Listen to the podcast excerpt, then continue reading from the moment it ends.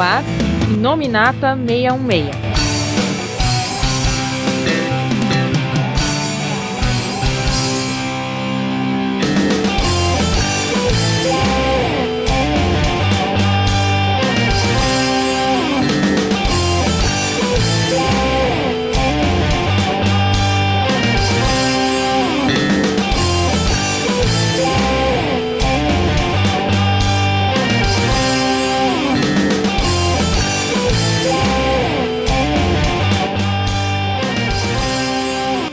Olá pessoal do Iluminata 66, eu sou o Coveiro e tem muita gente que tá querendo mandar um certo careca pro espaço. Oi, eu sou o Felga e depois do Bendis, é, bom, deixa pra lá, acho que acabou os músicos. Não, ainda não, ainda não estão em extinção. Não? Oi, meu nome é Jefferson e Bendis é pior que o Vírus Legado. Olá pessoal, mais uma vez aqui é o Marcos Pedro e não, este não é um podcast do Léo Bento e não, nós não vamos fazer podcast de 3 horas, vamos fazer de 4 horas. Aham, aham. E você que vai editar, né? Um de vocês devem ter visto por aí uma ou outra pessoa pedindo pra gente comentar aqui no Inominata 66 a fase dos X-Men do Bendis, né? Então eu resolvi juntar não, não só a fase dos X-Men, mas também dos Guardiões da Galáxia, pra gente fazer um, um geral. Vale ressaltar que é um geral mesmo, porque você já deve ter ouvido muitas e muitas vezes ao longo desses últimos anos o Mutação em Debate, que é bem mais focado nisso. Mas como a gente vai dar uma vertente mais puxada até um pouco pro lado cósmico, a gente resolveu retomar o podcast até para pontuar mais ou menos em que posição tá os mutantes é, até o momento das guerras secretas, né? Afinal, são dois públicos agora muito assíduos, né, de A leitores. gente tem que juntar tudo, porque senão não tem nem muita bosta pra falar. né? Então é. E vale ressaltar, eu vi gente nos comentários pedindo a presença e eu chamei ele. Paulo, Paulo, vamos gravar um podcast dos X-Men dos Guardiões da Galáxia? Beleza, Só que é do Bendis, tá? tchau, cara. Mas fiz o possível, mas ele não quis. Nem amarrado o Paulo part- participaria desse podcast. A chicotada não funcionava. Dessa vez não, né? E- Isso porque ele te, te obrigou a gravar Massacre. Pois E é, ainda vai te obrigar a gravar Nat Grey, hein? Pois é, ele, ele terá o seu dia. Aguarde a revanche, Paulo. É. Então a gente para pra nossa leitura de e-mails rapidinho, como tem sido sempre as últimas leituras, e volta daqui a pouquinho. E-mails.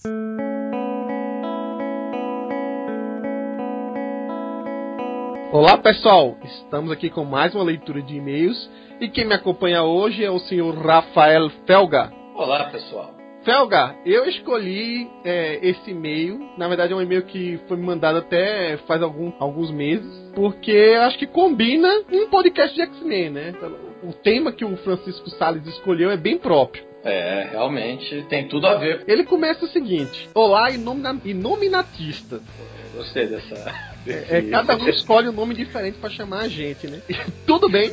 Dessa vez quero falar sobre algo que vem acontecendo ultimamente. Recentemente foi revelado que o Tony Stark não será mais o Homem de Ferro. Bom, eu acho que isso não é mais spoiler pra ninguém, né? Então Ah, vou continuar o e-mail aqui. E sim, vai ser uma mulher. E como aconteceu com o Thor, veio uma enxurrada de comentários machistas sobre isso. Na própria seção de comentários do site, vi quem falasse que ela não tinha peitos. Como assim? Desde quando uma personagem só é boa se for gostosa? Roteiro não deve servir pra nada, não é isso? Acho que a época já passou. Fora que falaram que sem Tony Stark não vai prestar. Se for assim, é só pegar as revistas que tem ele e ficar lendo eternamente em looping. O preconceito ainda aumenta pelo fato dela ser mulher e negra. Bom, como sempre, as pessoas não leem ainda e já saem criticando. O que é triste só de pensar. Até entendo se você não gosta, mas não custa comentar de forma construtiva ao invés de falar besteira, não é? Bom, eu acho que tá querendo nossa opinião, Felga.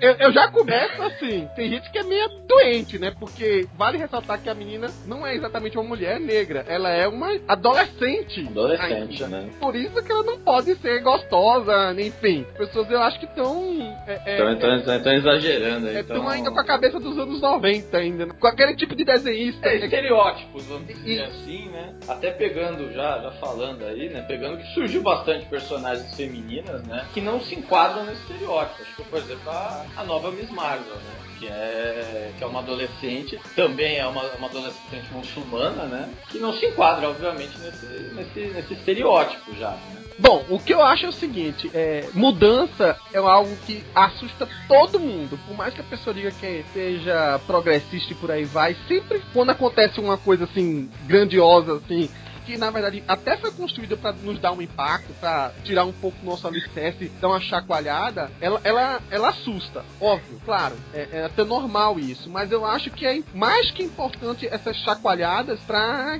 que, como até falou nosso amigo aí, coisas interessantes aconteçam. Mesmo que no futuro lá volte a ter o, de novo Tony Stark como Homem de Ferro e de novo o Thor volte a ser Thor, e enfim.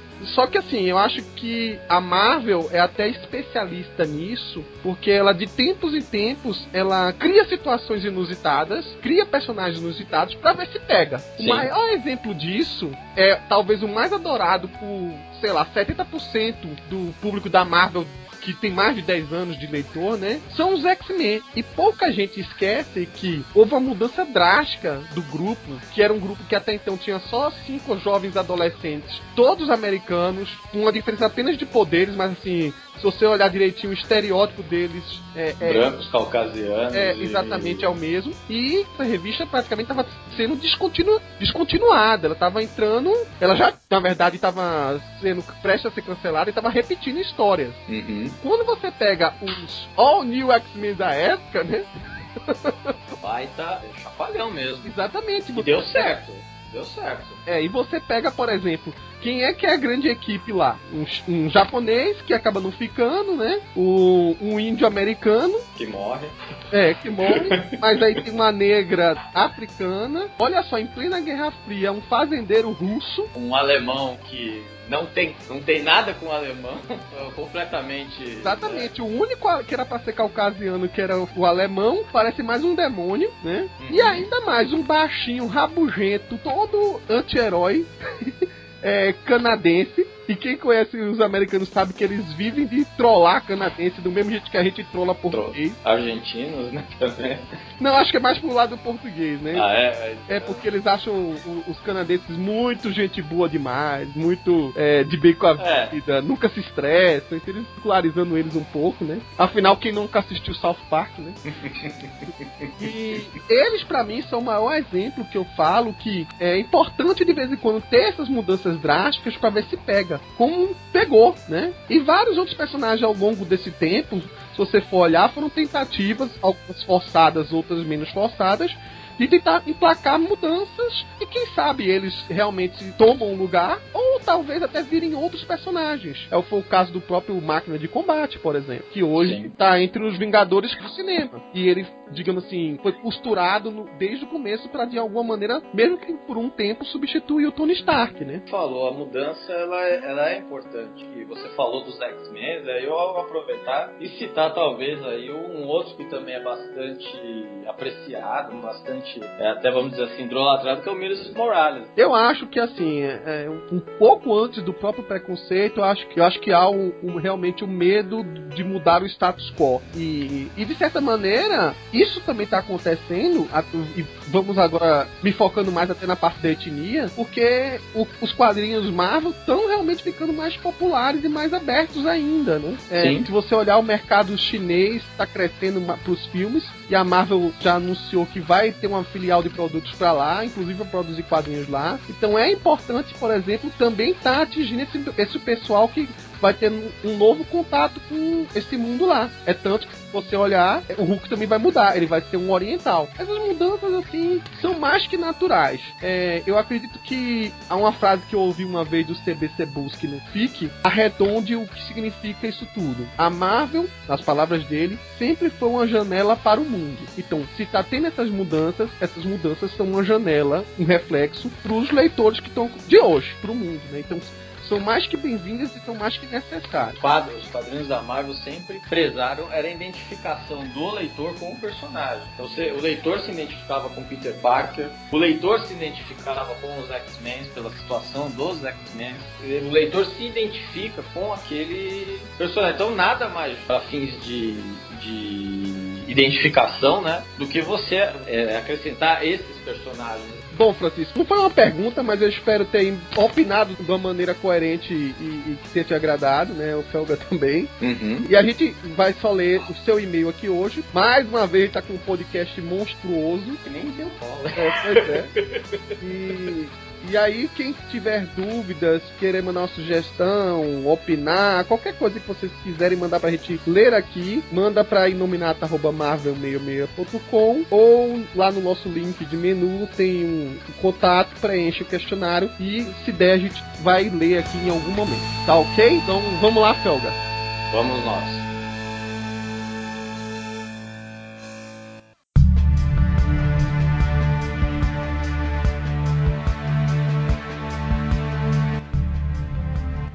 Pra quem quiser fazer uma recapitulação pra esse podcast, né? Eu acho que é ideal buscar o, o programa que a gente gravou com Vingadores vs X-Men. Afinal, o Marvel Now é consequência direta dessa fase, né? Vale ressaltar, né? Aquela saga com, é, de certo modo, até gostei, né? É uma saga polêmica, eu sei. É uma saga que levanta muitos questionamentos de pessoas que acreditam paranoicamente em complôs e por aí vai.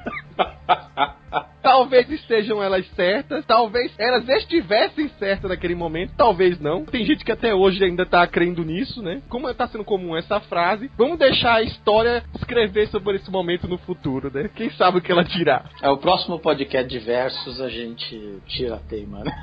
Fazendo uma breve recapitulação, os mutantes passaram um bom período lutando pela própria sobrevivência. Vale ressaltar que, depois dos eventos do Dinastia M, eu acredito que por quase uma década, né? Chegando bem perto disso, não havia mais novos mutantes surgindo. Com essa nova fase, após Vingadores vs X-Men, com a ascensão da Messias Mutante, né? Da Esperança Summers, né? Começou a surgir novos brilhos, é, novas luzes na mutanidade. E essa revista aqui que o Bendis pega é um momento ideal para ele, como autor, conseguir escrever novos personagens, ampliar cada vez mais esses horizontes, né? reconstruir, é, depois de muito tempo, como é que seria o novo status quo dos mutantes em uma possível nova ascensão. Né? Só que o então decidiu dividir esses títulos em dois.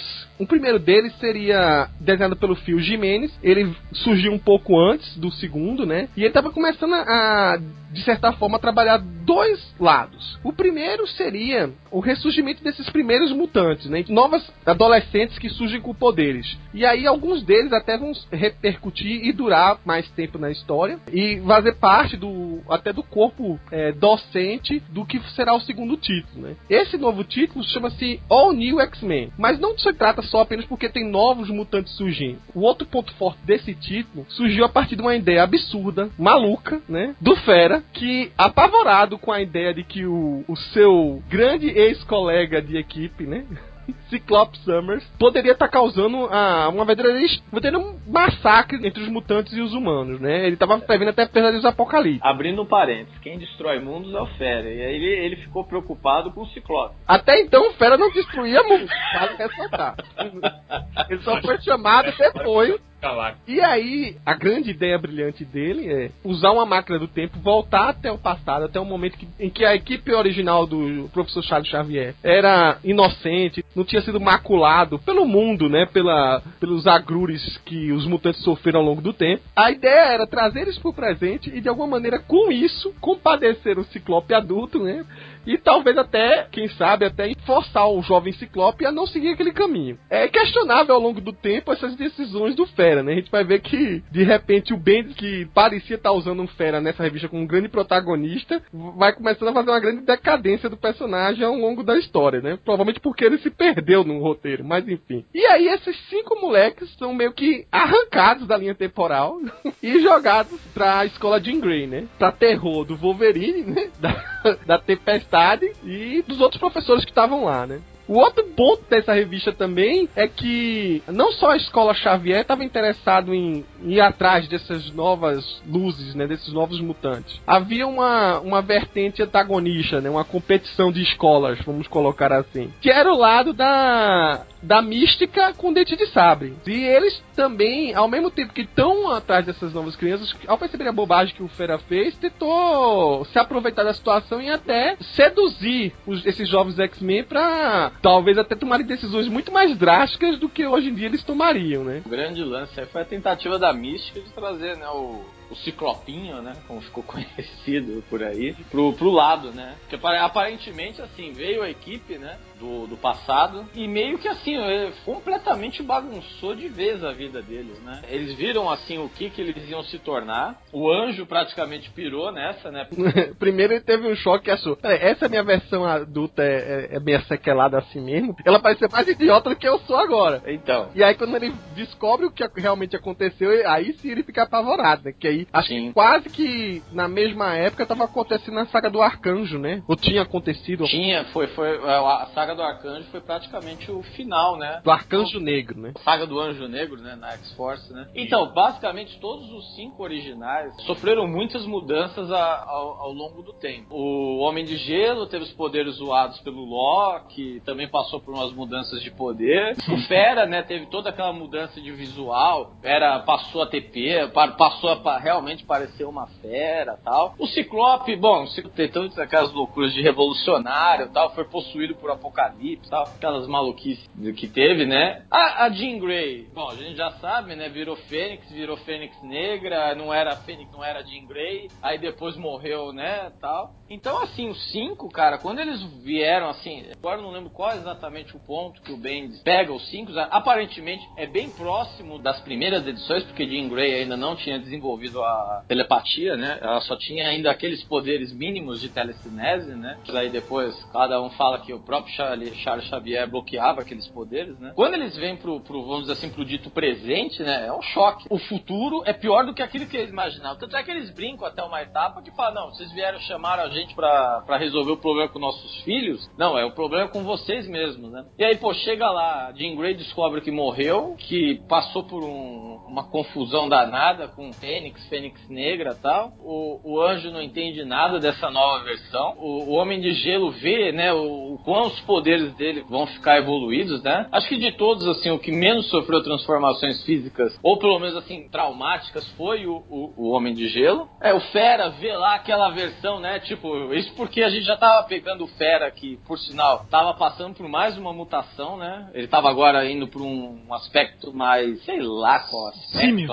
É, na verdade né? mudou, né? Ele veio, tipo, parecia um gatinho, depois parecia a, a, fera da Bela e a Fera. Essa que acontece agora é, é engraçado, porque primeiro ele acha que ele tá pra morrer, e eu acho que um, o grande estopim que faz o Fera voltar pro passado para resgatar a molecada e trazer pro presente é tipo, ó, eu não tenho muito tempo de vida, então vou ter que fazer uma grande coisa e deixar isso pra ser meu legado. Grande, vou fazer uma grande pisada no tomate.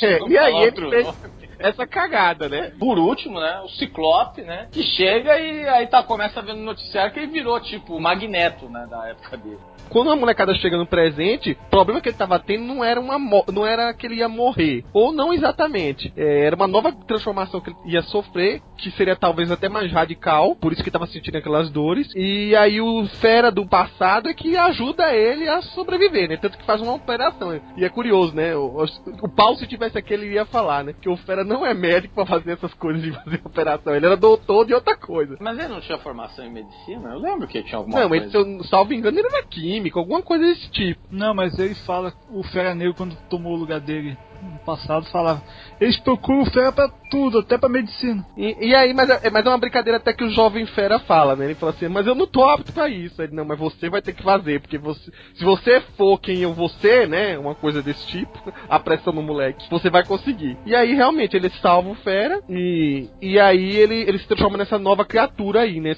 Tipo, um um gorilão, né? Ele fica com menos pelo, mais grandão assim, né? Tem certos aspectos características dele que lembram um pouco o Fera do, do filme da Fox, né? O pé dele, o pé dele é como se fosse mãos de macaco. É, são cinco dedos e o dedão ele é mais, é, mais retrátil. A chegada dos moleques na escola de Grey também é altamente traumática. Primeiro porque ninguém imaginava que eles tavam, eram realmente os X-Men do passado. Então imagina o Wolverine quando a primeira coisa que ele topa é o ciclopinho surgindo na mansão e ele achando que é o, o Ciclope que acabou de matar o professor Charles Xavier, né? Então, quando ele vem, ele vem com tudo. E logo depois tem a Jean Grey, mais nova. Cara, é pra enlouquecer a cabeça do Logan, cara. Todo mundo ali. Aliás, é aquela coisa. A ideia em si é das mais absurdas, né? Até pra, um- até pra uma história em quadrinhos, né? Até agora todo mundo tá tentando entender, né? Por que que fizeram. Tanto, acho que tanto do aspecto editorial quanto do aspecto ali nas histórias. Pô, pra que você trouxe esses caras aqui, né? Eu achei estranha a mística pu- puxar o Ciclope pro lado dela, mas ele, ele começou a desenvolver umas ideias que não, não teve um desfecho. Por que, que ela queria trazer o Ciclope pro lado dela e por que o presidente sabe que iria comprar um país? Ah, É que tem uma parte dessas, é, dessas histórias também acabaram se fazendo uma certa conexão, né? Porque assim, o Bendis pegou uma parte, né, do, do universo mutante, né? Que é- seria a Uni X-Men, a outra revista que a gente vai falar, que é a Uncanny, né? Mas ao outro lado, vamos dizer assim, o, o ficou a cargo do Jason Aaron, né? Que era Wolverine e os X-Men e a própria revista do Wolverine. E ali, essa, essa questão da, da compra do país, que no caso era Madripoor, né? Isso. Isso aí meio que, que era um tema recorrente, acho que de todas as revistas, né? A mística meio que, depois mais pra frente a gente vai falar de outros aspectos, principalmente na revista, na revista de Fabulosos, né? Fabulosos é que acabou desenvolvendo outras coisas, né? Mas a, a mística e o Dente Sabre estavam meio que nessa vibe de construir uma pátria e tal, e meio que uma organização terrorista. Mística tinha ressuscitado, né? É, e vale Depois- ressaltar que, como o Felga falou,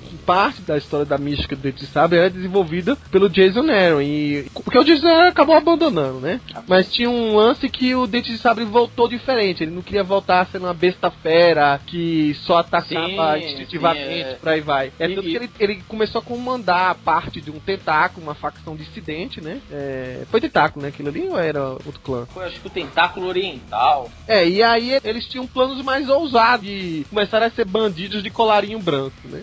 Algo assim. E inclusive a mística voltou uma- um tema que era recorrente no início da década, ou melhor, no início do século, do presente século, né? O hormônio, né? O MGH, né? Droga que era desenvolvida a partir do gene mutante, né? Se eu não me engano, foi, acho que foi introduzido na época do Morrison, né? Isso acabou voltando com a mística, né? Principalmente pelo fato de que agora surgiram, né, novos, novos mutantes, né? Alguns deles, inclusive, foram trabalhados pelo Jason Aaron, né? Na, na revista Wolverine e os X-Men, né? eu gostei da caminhinha do- das asas. Azulzinha. Esqueci o nome dela. Gia, alguma coisa assim. E vale até destacar, não é o objeto, mas também, assim, é, muita gente ficou realmente preocupada, né? Que dessa vez acabou o universo mutante, né? E não, de certa forma, acho que assim, críticas à parte do que vai vir depois, mas eu acho que começou bem o Marvel Now mutante, né? Você tinha um, um Jason Aaron, tanto em Wolverine quanto em Wolverine nos X-Men. Você tinha um Bendis que estava relativamente inspirado, né? Em, É, querendo ou não, por mais doida que seja a história, a gente não pode deixar de dizer que era interessante. É, não, o era- começo era- dele é sempre bom. É. É o impacto e tal, as ideias, você, pô, o que, que será que vai sair disso? Será que eles vão voltar pro passado? O que eu acho que assim, o que era mais interessante de trazer as- essas personagens do passado para o presente é como ficou as relações deles com os adultos e também como eles iam reagir a partir do conhecimento de, de- desses, desses novos saberes, vamos dizer assim. Por exemplo, o, o Ciclope, que era estimulado o professor para ter um- autoconfiança, para ser feito um, um grande líder e por aí vai, ele se tornou um moleque que quando chegava no refeitório da escola, todo mundo parava de comer e ficava olhando pra ele, encarando ele. Ele virou tipo a ovelha negra, né? É- Era o contrário do que ele estava sendo levado. preparado. Exatamente. A Jean, por estar antecipadamente recebendo esses dons de telepatia, né? Que ela, inclusive, acho que teve num- esses dons, assim, na surpresa, né? Sim. Um- foi durante a operação do Fera, uma coisa assim. Foi logo no início, quando ela sentou na sala, quando teve aquele encontro com o Wolverine, né? Que ela parou o Wolverine até no ar com telecinese. Uhum. É, quando eles foram assistir televisão, quis, quis até ficar deslumbrado, oh, que televisão, do- que doida essa nova televisão do futuro, não sei o quê. Aí, quando o Wolverine vai, entra pra poder falar alguma coisa com eles, ela vai e já começa a dar um primeiro estalo de pensamento. E aí, depois disso, eles assustam de novo, que ela consegue fazer o Wolverine adormecer, sabe? Durante a mesa de operação que, que o Fera tava fazendo a cirurgia lá, no Fera, né? O Fera fazendo a cirurgia do Fera. A Jean entra em contato com o velho Fera, né? E meio que dividindo o sonho que ele tava tendo, né? Né? Das lembranças dele. E aí ela meio que pega todas as memórias que ele tinha, né? E de uma vez só toma um baque. Ela meio que absorve todas as lembranças de uma vez só. E aí é, é fica curioso, né? Que tanto ela, sei lá, ela nem se dá conta, né? Mas ao mesmo tempo ela sabe do casamento que vai ter com o Ciclope, né? Coisa que ela nem tinha desenvolvido ainda um romance. Sabe todos os problemas que vai ter com filha de universo alternativo, filho adotivo de outro universo alternativo. Romance com o Logan, né? O professor Logan, que era um personagem que até então ela tava até um pouco de repúdio, né? Ela nem imaginava. E, claro, né? Depois problemas com, com quem ela iria se tornar, né? É algo que deixa ela apavorada. E aí você vê que, ao mesmo tempo que todos os outros X-Men, né? Os mais experientes, eles iam meio que é, é, tratando uma coisa com a luva de pelica, né? E, mas tratando eles como assim, ó. Vocês ficam parados, vocês não ficam tentando se mexer muito, não. Senão vocês vão causar um lapso temporal aqui, vão causar uma, uma cronologia invertida aqui. Fica quietinho aqui, não faz nada demais não, enquanto o Fera vai tentar resolver isso. A personagem que acabou tomando o lugar, tratar eles com mais humanidade, foi a Kit Pride, né? Que a, acaba sendo a, a, tutora deles durante toda essa fase do Bendis, né? Que por sinal é e sempre foi a queridinha do Bendis, né? De todos os X-Men. Mesmo quando o Bendis não trabalhava com X-Men, ele trabalhava com Kit Pride. Era sempre assim. Meu, assim, ninguém sabia o que fazer, né? Com, com os moleques, né? Era um negócio, pô, eram os cinco X-Men originais, eram tipo os fundadores, eram os caras que começaram tudo aquilo, né? Uhum. Mas ninguém sabia, eram, eram todo mundo muito indesejados ali, né? Ali todo mundo ali fala, meu, vocês têm que dar um jeito, voltar, inclusive até pra variar. Até os Vingadores vieram, né? Acho que umas duas vezes lá, né? Na, Sim, duas vezes. Na mansão, falaram, que, que, que porcaria é essa, fera? É, vale ressaltar, né? O, o Fera é dos dois lados, ele tem responsabilidade com os dois, né? Uma coisa bem interessante, né? O Bendis, nessa época, ele tava, na, vamos dizer assim, na pegada de, de causar problemas temporais, né? Não, não, foi, é, não, foi, só esses X-Men que ele trouxe e tal. Inclusive aparece, lembra? Pra quem viu, lembra né, no começo, acho que era, era heróica, aquela linha do tempo, né? Em algum ponto daquele lá aparece lá os. X-Men do passado. Isso, X-Men do passado, né? Mas assim, ele tava nessa pegada já faz um bom tempo, né? De, a última foi essa, na, essa na, era de Ultron, que então, é, o Wolverine mata ele mesmo. Então, ele, ele tava nessa pegada de, de colapsar mesmo a linha temporal do universo meio-meia, né? Não sei se ele tinha algum objetivo, você tava tocando foda-se. Eu acho que assim também, o fato dele, talvez ele queria trabalhar os X-Men originais, sem, vamos dizer assim, em tese, sem vícios, né? Eu vou dar uma de Paulo aqui na ausência dele. Como é Bendis, ele tava com preguiça de ler todas as histórias dos roteiristas anteriores. Não queria ler a fase do Claremont, pegou só as primeiras histórias mesmo e falou assim, eu quero trabalhar com esse grupinho aqui mesmo. O Wolverine eu já conheço, a Kitty eu já conheço, então... Eu acho que também foi essa a ideia. É, é tanto que se você olhar, tirando os All News X-Men, nesse título, né? Os X-Men do passado, ele basicamente só tá trabalhando o Fera, porque ele já conhecia, o Wolverine e a Kitty. A Tempestade é completamente colocada de lado. E os, os outros X-Men adultos, eles são apenas é, situações para contrastar com os X-Men do passado, entendeu? Eles não são desenvolvidos. Não, por isso que tinha um outro título é. lá que surgiu depois com, com o Noturno ressuscitou. Uhum, é, que foi o, também o primeiro com o Jason Né? Os espetaculares X-Men, os Amazing X-Men. Vale ressaltar aqui também que nessa de é, ficarem presos, de serem clausurados, de não saber para onde ir, eles acabaram tomando uma atitude assim inversa do que o Wolverine queria, né? De repente eles disseram assim, ó, bom, a gente é herói, a gente tem que prov se provar que não, não vai seguir esse futuro. Então os cinco resolvem fugir, começar a, a resolver pequenos crimes, casos aí. E é tanto que é a primeira vez que eles confrontam a Mística com a Irmandade de Mutantes dela, né? Que aí a mística fica ciente completamente da situação e, e vira uma espécie de, de diabo para ficar tentando, né? Essa nova geração, né? Ela fica toda hora querendo é, corromper, principalmente o Ciclope, né? Como a gente vê desenvolvendo no decorrer dessa história. No caso do All New, cara, eu adorei muito quando eles, eles introduziram o Stuart Immonen, né? Porque como o Bendis ele começou a fase já com uma tensão, com uma confusão toda, o Stuart Immonen ele traz uma narrativa muito bacana e ele consegue transmitir toda essa coisa da confusão e, eu, e a emoção. Eu tava até revendo aqui os quadrinhos dele de novo, depois do, quando comprei os encadernados, que estão supimpa, você sente a emoção da, da confusão da situação. Eu acho que você, ele meio que consegue te colocar dentro da, da história e te transmitir toda essa, essa carga emotiva pelas expressões dele, pela maneira como ele trabalha a câmera e, e o próprio enquadramento que ele dá, e sem falar na sequência narrativa que ele gera. Então não é uma coisa confusa, a narrativa dele é, é muito ok. Aí de repente, ele, em uma parte da história, já muda para David Marques, que eu eu já não acho tão intenso quanto o Imone, né? O Imone, ele- da época que eu comecei a acompanhar, que é do Nova Onda, pra hoje em dia, Sim. ele, ele evoluiu muito rápido, assim, de uma maneira espantosa. É um dos melhores artistas da atualidade. Diferente de algumas pessoas que ganharam fama rápida sem merecer,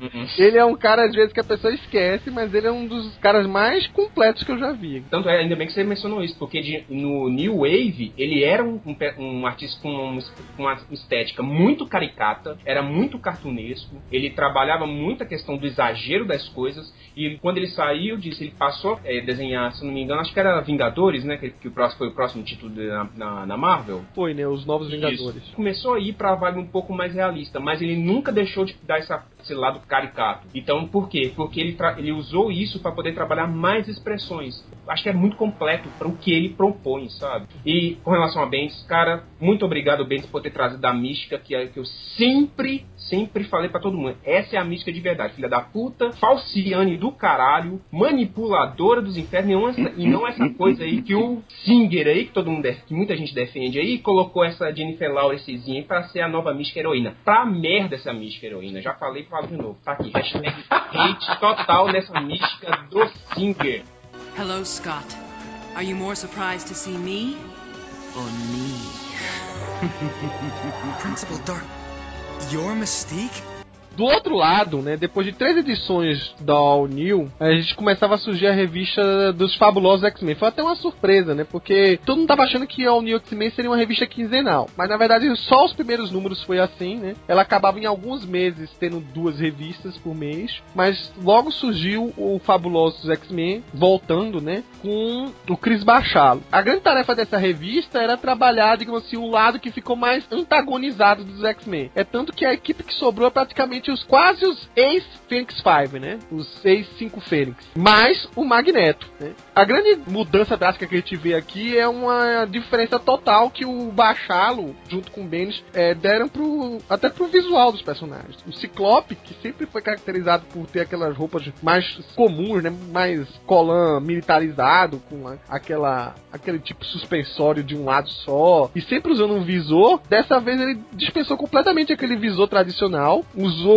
um X na cara que ninguém até hoje sabe explicar direito como é que o, o Ciclope tá enxergando ali e onde é que tá a proteção de quartos rubi ali. Tecido de quartzo rubi. É, pode ser, né?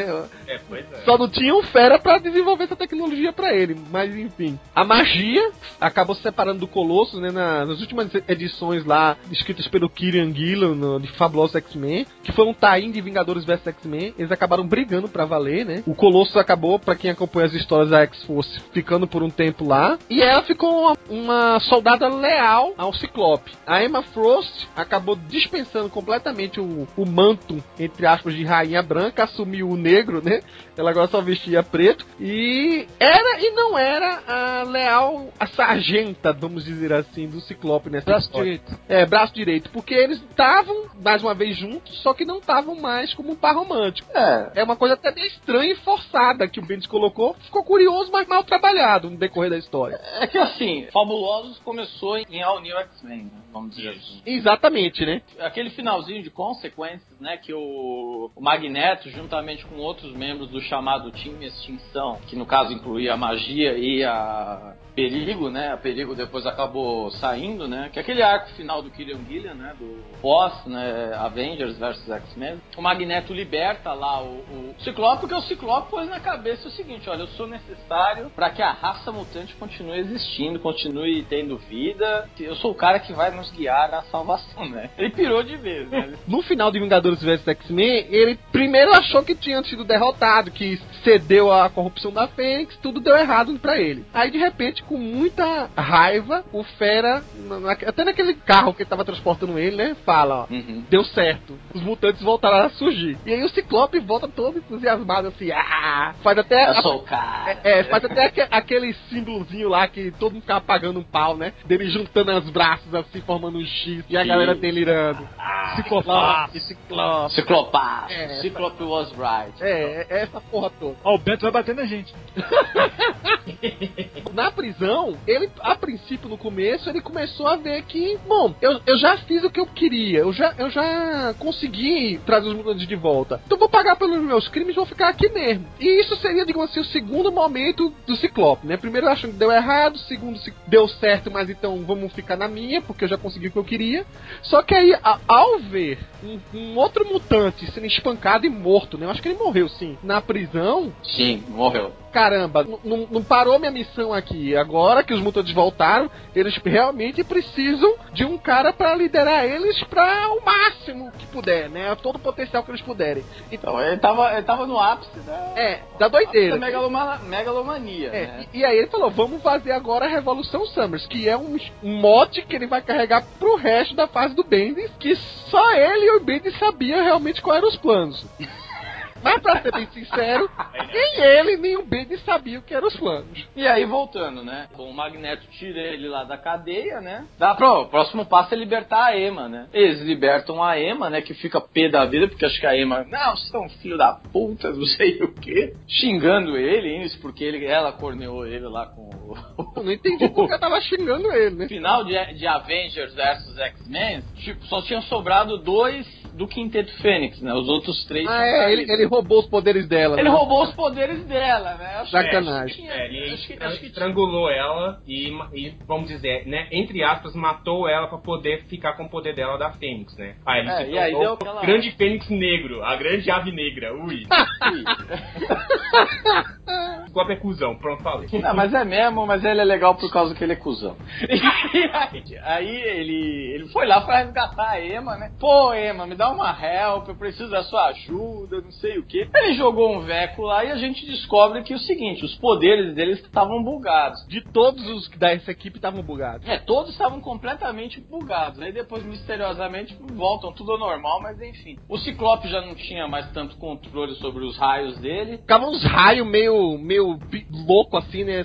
É, uma hora ficava forte, uma hora ficava fraco. E a Emma tinha perdido a telepatia, só tinha ficado com a mutação secundária que o Morrison criou, que era virar diamante. O Magneto já não era mais o mestre do magnetismo como a gente esperava. por que o Magneto foi afetado. Nem Fênix 5 ele era. Não, então eu acho que ele foi afetado porque ele foi atacado, lembra? Teve uma hora lá que ele foi atacado. É, foi a explicação. O Magneto só tava na hora errada. Pagou o pato, por quê? Porque ficou só ajoelhando pro Ciclope, e aí Ficou pagou, lá puxando o saco puxando do o cara, saco, falando- pe- pagou a consequência também. Vale ressaltar que até o Colossus também, apesar de não estar nesse título, ele ficava oscilando entre metal e carne, né? Um negócio... Sim. Isso. Mas o- o Magneto tinha recuperado os poderes depois do DAM artificialmente, não? Tinha, mas Tinha. mundo esqueceu isso, né, Jefferson? É, não, isso aí isso Aí com a Fênix ele deve ter alterado tudo. E aí que voltou os poderes mutantes dele mesmo, de verdade. É, eu acho que, se eu não me engano, foi naquela batalha final lá que ele tomou uma rajada da Fênix, então ele, ele ficou meio bugado. A, a única que se deu bem aí foi a magia, mas... Aparentemente, a única que, a-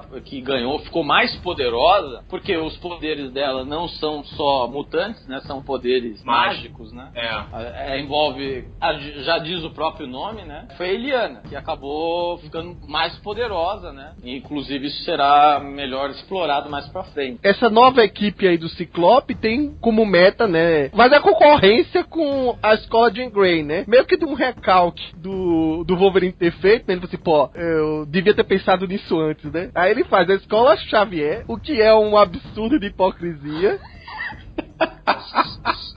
O que eu fico mais abismado é porque tem gente que defende isso, cara, do Ciclope. Realmente, ele merece que a escola tenha esse nome, porque ele é o líder que sempre. É, ele é o líder mesmo. É... Ah, velho.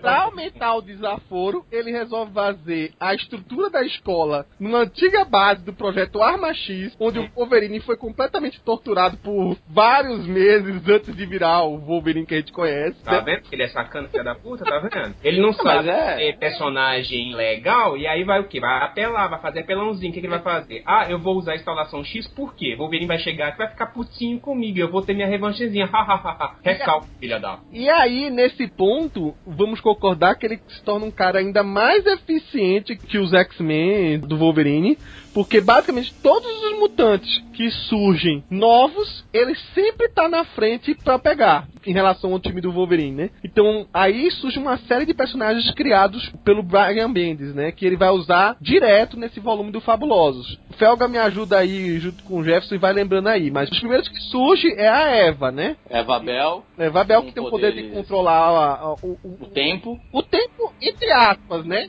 Ela, na verdade, ela cria uma bolha temporal onde ela consegue Exatamente. O tempo. in- inicialmente, Inicialmente. Ela é australiana, se eu salvo engano. australiana. Depois nós temos o Christopher, que é curandeiro. Curandeiro. É ter poder de, Curandeiro. de curar as pessoas, certo? É, e É. eventualmente ressuscitar também. É. É o famoso healer em RPG, né? É o healer. É, ó, Healer, healer. isso. Isso. Ele é o healer. Aí posteriormente surge um cara que agora eu não me lembro o nome dele de verdade. Bolas Douradas. Fábio. É Fábio, isso. Fábio. O Bolas Douradas. Bolas Cara, é, o Ben está fora aqui, cara. Fábio Mas. O cara tem um poder de, de repente, de sair do, do corpo dele, se projetam bolas Você fala de outro lugar, hein? E elas saem assim, quicando e acertando as pessoas. Você ia falar de outro lugar, né, É. Deveria, né? Mas leve em conta que o Bendis achou tão bacana, tão batuta essa ideia dele, que mesmo saindo dos X-Men, no futuro eu já soube que ele usa o Fábio em histórias do Homem de Ferro. Enfim, aí também nesse pacote, como é o nome do, do que tem os poderes similares ao da mística, mas ao mesmo Benjamin tempo, isso, que é o poder dele ah, foi classificado como um poder camaleônico. Isso foi- um easter egg, cara, que eu. Depois do easter egg que eu passei pro coveiro do Thor, esse foi outro que na hora que eu vi essa revista, pelo trás do Imon, eu falei assim, cê, ma, Bendis malandrinho, ele fez que nem o Ciclope, ele foi larápio. Se vocês assistirem os X-Men dos- de 92, aquela série animada que todo mundo adora de lembrar, quem Ah, é o Morfo. isso, é o Morfo. Pega o, o desenho do Immonen e É. compara com a arte. O rosto do- dele lembra mesmo. é idêntico. Só ressaltando que o- existe um morfo meio meia, que é o. Changeling, que é o mesmo cara que é o morfo da Era do Apocalipse. Mas o, o Marcos Pedro falou certinho. O- não sei se é o Bendis, pode ter sido até a ideia própria do, Do do mesmo, sabe? De dar o traço é, É, visual aí- dele, o, o cabelo repartido pro lado. Bem É, o corte cabelo, o nariz, a feição, É. a- até o poder, cara. A maneira como ele veste a roupa depois é, é ele, sabe? É, é ele, não tem como. Uhum. É nostalgismo. Eu achei isso foda, sabe? Porque até o momento a gente tinha esse morfo que. Eu, eu, eu não lembrava que ele tinha essa versão meio meia, que é igualzinho o morfo do, do Era do Apocalipse. Não Mas- é igualzinho, é só um paralelo. Entendi. Uhum. Mas eu achei muito foda trazer esse personagem, porque, cara, tipo, muita gente que, que assistiu o desenho do antigo bate o olho nesse personagem e vê que é ele, sabe? E, e eu, acho, eu achei muito bacana. Tem mais um personagem, né? E tem mais um que é o. que é que virou ligação direta. Que é um, o hijack, né, no caso. Uhum. O O garoto poder que dele era. era basicamente controlar máquinas. conversar com Ah, as máquinas. Conversar com as máquinas. né? É. Esquecemos da- das irmãs. A Esme, a, vamos lembrar o nome agora delas. Ah, as cucos, né? É, as Cucos, né? Elas decidiram de vez diferenciar uma da outra. Então pintaram cabelo diferente, corte de cabelo diferente. Ninguém quer ser igual. Uma ruiva, uma morena, outra ficou loira. Cara, assim, de longe, acho que assim, eu acho que a que mais se destaca, isso vai ser pra toda a série, é a, é a Eva. Acho que há tempos, né? Acho que a personagem que mais se desenvolveu durante esse run do Bendis, acho que foi a Muito a personagem. personagem. Eu acho que assim, eu não sei como é que vai ficar no pós-Guerra Secretas. Eu espero que ela volte e tal. Porque o maior problema desses personagens novos, principalmente esses, vamos dizer assim, esses novos mutantes, vi de outras encarnações, vamos dizer assim, depois de um tempo acabam entrando no rolo compressor e o povo quer ver sempre os tradicionais e tal, né? É, assim, de longe, acho que é o personagem que eu gostaria de mais voltar a ver. É a Eva, né? É a, per- a personagem carismática. Ela tem uma relação muito, muito interessante com o, o Ciclope. Inicialmente, ela é uma pessoa que olha assim, vê o Ciclope como um herói. Tanto é que, assim, naqueles momentos que os fabulosos têm que lidar com, com certas equipes, tipo os Vingadores, ela sempre fica na dúvida, né? Mas ela sempre tem o Ciclope como um grande ídolo, como o grande revolucionário, o grande herói, né? E começa, na verdade, a, a primeira identificação dela é ela reconhecendo que ele é o Ciclope, que ele é o mutante apareceu na TV que causou todo aquele chamariz, né? Exatamente. Sabe aquela coisa que o- quando o, ado- o adolescente olha pro Che Guevara? Emma, what are you gonna do? Então, além de tratar muito a questão desses alunos, o foco dessa revista de Fabulosos X-Men também toma algumas outras vertentes. Por exemplo, o Magneto acaba sendo um coringa à parte, né? É, Sim. além da mudança de roupa, né? Que ficou esquisita pra caramba. Nunca imaginava que ele ia usar aquele uniforme Branco. branco, né? Parecia assim, não É. sou da paz, né? Ficou meio estranho no começo. Ele também resolve virar um- uma viúva do Xavier total, né? Ele inclusive rapa o cabelo, É, fica carcão. é, fica agindo de modo dúbio, né? Porque você não sabe se ele tá a favor do Ciclope mesmo, ou se ele só tá lá no, com o Ciclope pra depois castigar o Ciclope, se vingar do Ciclope. Mas ele fica meio que também em contato com a, com a Shield, né? Shield, né? Fica um, Um jogo duplo, né? jogo duplo que, que é estranho pro, pro próprio Magneto, né? Que o Eric sempre foi muito orgulhoso e nunca foi de ficar fazendo um joguinho nem nada, não. Ele sempre foi um vilão meio escancarado. Meu- meus princípios são esses, quem não for contra mim vai morrer e tal. Então, assim, ficou, sabe, uma característica muito diferente que o Bendis criou pro personagem. Que eu, eu realmente não achei muito bom. Quem dá uma consertada legal nisso, mais pra frente, é o Cullen Boom, quando criam a revista mensal dele. Mas aí essa coisa da ligação com a SHIELD, com essa equipe do Ciclope, vai, com o passar do tempo vai se desenvolvendo cada vez mais. Tanto que mais pra frente, a gente vai ver a introdução de uma personagem que estava até um pouco esquecida, né, que é a Cristal, acaba entrando como se fosse uma agente da SHIELD infiltrada, mas na verdade ela, a, a, a mística disfarçada de Cristal infiltrada na SHIELD, enfim, um bololô danado, né? E no fundo, no fundo, foi a maneira que o, o Bendis acabou encontrando de voltar a falar constantemente sobre a Maria Hill. Tanto que a Maria Hill é um personagem tão recorrente nessa história quanto qualquer outro mutante. Isso que eu ia falar. Porque É, o Bend, no- quando cria uma coisa, ele Não larga. desenvolve. É. Outra personagem que também trabalha bem, não é só a Eva, como vocês estão falando aí, é a magia. É tanto que tem uma- um arco todinho antes da Batalha do Átomo, em que ele coloca a, a criançada inexperiente pra caramba pra lutar no inferno, lutar no limbo, né? E aí desenvolve toda uma trama, ele até escolhe, até dispensa o baixá-lo na época, e até. Quem é que tá desenhando? O André Sorrentino aqui? Não, o Fraser Irvi- Irving, né? Persever. pra dar uma arte mais europeia na coisa, e mais demoníaca, vamos dizer assim, e cria esse outro desenvolvimento pra magia. Mas também é muito rasteiro, sabe? A única coisa a mais que eu achei interessante foi dele querer colocar a magia realmente agora estudando magia. E, e faz isso de um jeito curioso, né? A magia é meio safa. Ela é tão poderosa, tão poderosa que ela consegue agora abrir portais dimensionais pro, pro passado. Pra não se queimar, né? O, o Doutor Estranho, eu falei, cara, Doutor Estranho, se eu falar com o Doutor Estranho hoje, eu não vou conseguir. Eu vou falar no passado, que ele não sabe nem que eu sou direito. E aí eu consegui estudar e tá tudo bem. Mais um elemento bendiano, pra não sei nome, de bagunça do tempo, né? É, pois é, né? Fica bagunçando a realidade meio meia, né? A, a, a linha cronológica que ele tá. que ele fica zoando é a, a meio meia, né? Ele consegue fazer de um jeito em que qualquer outro autor saberia que depois de- do caso resolvido, como sempre aconteceu até então, vira realidade alternativa. Exatamente. Mas não, o Bendis, como a gente vai ver daqui a pouquinho, ele faz de um jeito que dessa vez não é realidade alternativa, não. Ferrou pra todo mundo.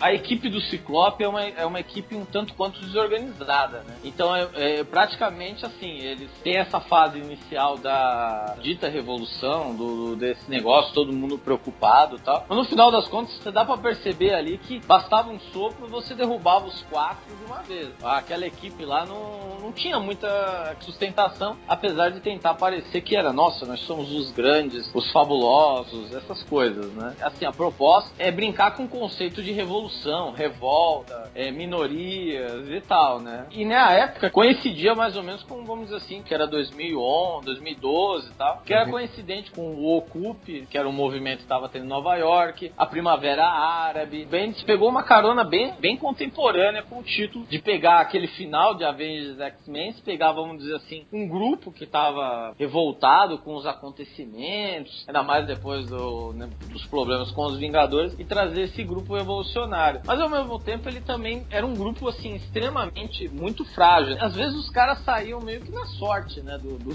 do, do rolo, né? Então você teve o ataque do Dom Marmu, que era um problema, o que acabou fazendo com que a, a magia absorvesse todas as energias do limbo para dentro de si, né? Porque o limbo acabou ficando sem guardião, é, sem protetor, já que não tinha mais Belasco. Ela que devia fazer essa função, ela estava aqui, tanto é que ela começou a treinar com o, o Doutor Estranho, né? também começou esse de gato e rato com a Shield. E a Shield então faz o seguinte: a gente precisa de um, vamos dizer assim, de um, uma pessoa para relacionar mesmo mutante. Chama a Crystal. A Crystal acho que fica uma edição só, porque depois é passada e, e passa a ser substituída pela mística desde então e ninguém percebe, né? Pra você ver a relevância que a Crystal tem.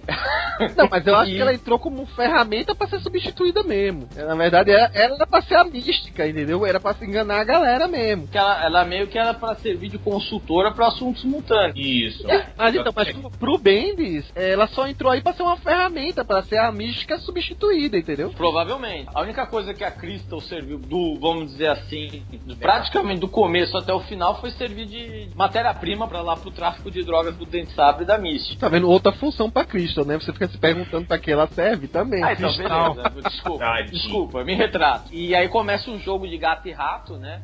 Na- entre a Shield e esses X-Men rebeldes, né? Mas você vê, é uma equipe que tá completamente fragilizada. E ainda tem esse Magneto que você não sabe é, de que lado ele tá, né? Se ele tá realmente querendo derrubar o Ciclope, se ele tá querendo ajudar, porque você fica sempre nessa dúvida, né? É, até a Batalha do Átomo eu acho que é um título muito bom. Bachala é uma arte que não agrada a todo mundo, mas é uma arte recorrente nos X-Men, principalmente na revista Fabulosa. E o Fraser Even, assim, é uma arte que é, é difícil opinar. Não sei se eu gosto. Tem horas que eu acho legal. Acho que foi legal a história da magia com ele. Eu achei esse título, em termos de história, muito bom. Eu sou fã do Fuzzy Even desde o Herdeiro. Dinastia M. É, e ele tá um pouco diferente aqui, na verdade, daquela fase do herdeiro, né? O cara evolui. Ele realmente quis puxar pra um negócio mais macabro mesmo. Não, sim, até porque a história pedia, né? Só complementando que o, o Magneto parecia é, traumatizado pela perda do amigo Charles Xavier, que deu tanto trabalho pra ele, mas acabou ficando viúvo. Mas isso aí, quando ele muda pro uniforme preto, quando ele começa com o título próprio dele, aí você vê que ele se desgarrou. É, ele volta a ser Magneto, né? É, volta a ser Magneto. E, e vamos deixar o cabelo dele crescer porque ficou muito feio. Isso. Estranho pra caramba, né? Pô, uma versão careca. Primeira coisa que o Felda falou foi em relação ao, ao Fraser Even. Além dele ter usado uma estética bem realmente estilo europeia, que é uma, uma arte de quadrinho completamente diferenciada, não tem um padrão para poder desenvolver, ele foi um pouco de designer gráfico também. Por que designer gráfico? Ele realmente, a- é, quando você abre todo o trabalho dele, você vê que ele realmente deve ter planejado e ele inseriu um conceito na, na, na história que ele desenhou. Já que a história recorria a uma coisa assim, bem infernal, com um traço bem carregado, com formas distorcidas, uma coisa bem caótica, então ele transmitiu isso com, no trabalho dele. Você vê que os enquadramentos dele não são qua- enquadramentos padrões de um mercado norte-americano de quadrinho. Ele faz uma coisa mais é, entre o artístico e o, e o funcional do design é gráfico, né? Que é, que é nessa questão de você inserir você ter uma, um- metodologia para poder produzir e você acrescenta isso conceito você tem um produto bem fechadinho. É aquela coisa, é, ou você gosta ou você odeia. Se você gosta do que é produzido na Europa, você vai gostar do Ivan Fraser. Se a pessoa for realmente um pouco mais pop mesmo, vai curtir tanto. Eu também particularmente gostei muito do trabalho dele. Teve outros trabalhos que ele fez posteriormente que estão também na mesma com a mesma qualidade ou estão até melhores. Com relação ao Magneto, eu vou defender o Magneto. Eu achei legal a ideia dele. Essa coisa dele ter raspado o cabelo. É, meio que mostra que ele realmente, desde a época quando ele tava lá em Vingadores vs X-Men, que ele realmente ele começou a ter um, um relacionamento com o Xavier e ele sente a perda do Xavier, você vê o quão ele ficou abalado, que é o quê? Ele realmente fala assim, eu estou ficando careca porque eu aceito as ideias, finalmente eu aceito e entendo as ideias do Xavier. Eu, eu pensei que você ia falar, eu aceito que eu estou perdendo meu cabelo mesmo, vou aceitar minha calvície. Não, mas ele realmente ele, ele aceitar a minha idade. Tem a história que mostra ele raspando o cabelo. Então achei isso legal. Essa coisa dele estar com o problema do- dos poderes que foi falado em All New X-Men, ele sente isso também, que é uma coisa que é o quê? Ele perde a identidade dele. Ele antes, ele, qual você falou, ficou ver? Ele era uma pessoa muito arrogante. E ele percebeu que aquilo tudo que ele fez, ele, ele era uma coisa perdida. E que realmente, de certa forma, o Xavier tinha razão. Mas como que ele vai incorporar uma ideologia do Xavier, sendo que ele nunca foi como o Xavier? Então vejo que esse Magneto tá se tornando um pouco aquele Magneto que a gente viu em Era do Apocalipse, sabe? Que é aquele Magneto que quando perdeu um amigo, ele aceita ideologia, mas aquele Magneto do Era do Apocalipse, ele já, desde a época da morte do Xavier, ele já era construindo a filosofia do- em cima do que ele faz, com a filosofia do Xavier. Esse Magneto não. Esse Magneto ainda tá, tá perdido nessa fase, ele tá se redescobrindo, ele tá vendo como que ele pode aceitar a, a filosofia do Xavier e ainda tentar manter uma coisa que ele sempre acreditou, que é o que? Não é apenas com pacifismo que se consegue ganhar uma luta é, entre raças. E se for para poder ser a união entre as duas raças, então eu não posso ser tão pacifista assim. Eu vou ter que usar a força de qualquer forma. Por isso nós temos esse título novo do, do Magneto, ele com a, com a roupa é, escura. Porque ele, ele mantém o visual, vocês veem que o traço da, do, da roupa é o mesmo, só que muda as coisas. Ou seja, ele mantém as ideologias que ele estava construindo, como que é aceitar a filosofia de Xavier, porém fala assim, não, agora realmente é, é jeito Xavier, mas vai ser do meu jeito também. Então vai ser as duas coisas. Então eu gosto desse Magneto que é agente da Shield também, entendeu? E esse Magneto desse tipo. Então pra mim fechou legal. Todas essas primeiras histórias aí, tanto dos novíssimos X-Men quanto dos fabulosos X-Men, pra quem perdeu na época que tava sendo lançada nas revistas mensais, já tá podendo conferir. Quase todas elas já saíram nesses encadenados novos da Panini, né? Então é uma fórmula que deu certo. Pra quem tiver interessado realmente, e esse comecinho eu aconselho realmente tá valendo a pena, já pode adquirir eles. Já saíram os três primeiros volumes de cada um. E claro, isso tudo começava convergir para o primeiro crossover mutante dessa nova fase, que também já tá programado para sair pela Panini, que é a Batalha do Ato. Foi uma coisa que estava até sendo comentada antecipadamente muito. Na época até foi lançado um, um jogo de card game para celulares. Tava uma maior expectativa. Tudo isso estava culminando para dar um aparentemente um desfecho para um problema que o Fera já tinha criado, que é esse problema dos X-Men do passado estarem no presente e já mudando demais. A Jean Grey já estava tendo comportamento muito diferente, a telepatia dela já estava dominando por completo, já estava usando isso de uma maneira até inconsciente, né? É, é, inconsciente e também um pouco inadvertidamente, né? Que ela começava a querer pegar informações que era interesse dela sem qualquer freio. Uma coisa que o Xavier ensinaria para ela e que essa jovem Jean Grey não tem, né? Os relacionamentos também mudaram. Em uma dessas histórias, o anjo, quando descobre seu futuro, passado, enfim, quando descobre o que vai acontecer com ele, se bandeia pra turma do Ciclope. Então já tem um racha ali dos cinco, né? O Ciclopinho também já tá tendo um, umas rebeldias assim antecipadas. É, e o Fera e a Jean Grey, do nada, surge um relacionamento entre eles. Uma coisa que a princípio, segundo o Bendis, né, tava escondida desde aquela época, né? Uma coisa até que nunca tinha sido cogitada até então. Que a Jean Grey, do, realmente, no universo meio-meia, no passado, ela chegou até a ter interesse no anjo. Mas nunca foi explorado. Os quatro tinham interesse por ela no comecinho, né? Mas é aquele interesse adolescente. Quatro não, três. É, tá. Três e meio. Originalmente eram quatro, tá? Enfim. Não, é, é, enfim, só- quando o Stan Lee escrevia, não Isso. podia escrever essas coisas, mas enfim. Quando o Fera adulto recebe um ultimato pra mandar as crianças de volta, meio que a máquina temporal funciona sozinha e traz do futuro né, uma equipe de X-Men pra, pra resolver os problemas que foram criados agora pelo Fera, né? E é uma equipe pra lá de inusitada. É um tipo um Hulk, homem de gelo, né? Hulk de gelo, né? Filho do professor Xavier, pelo menos se diz. Filho, é, filho, isso. Uma Kit Pride adulta, um, um Deadpool malucão como de traje, né? A volta da Shone, Shone mulher agora, um, um fera mais maluco, mais transformado ainda, metade fera, metade chupacabra, que porra é isso? E usando uma bengala. Uhum. Pra quem tava com saudade dos fugitivos, a Molly Riley, A Molly. é Molly que é a única que é mutante mesmo, aparece aí. Aparece como uma super fortuna, né? Esses X-Men que aparentemente vieram pra ajudar, no decorrer da história, se revelam que, não, digamos assim, não são tão bonzinhos assim, né? Mas Esse- são a, a Irmandade Futura dos Mutantes Malignos. um nome complicado desse, né? Você conseguiu, Felga? Caralho.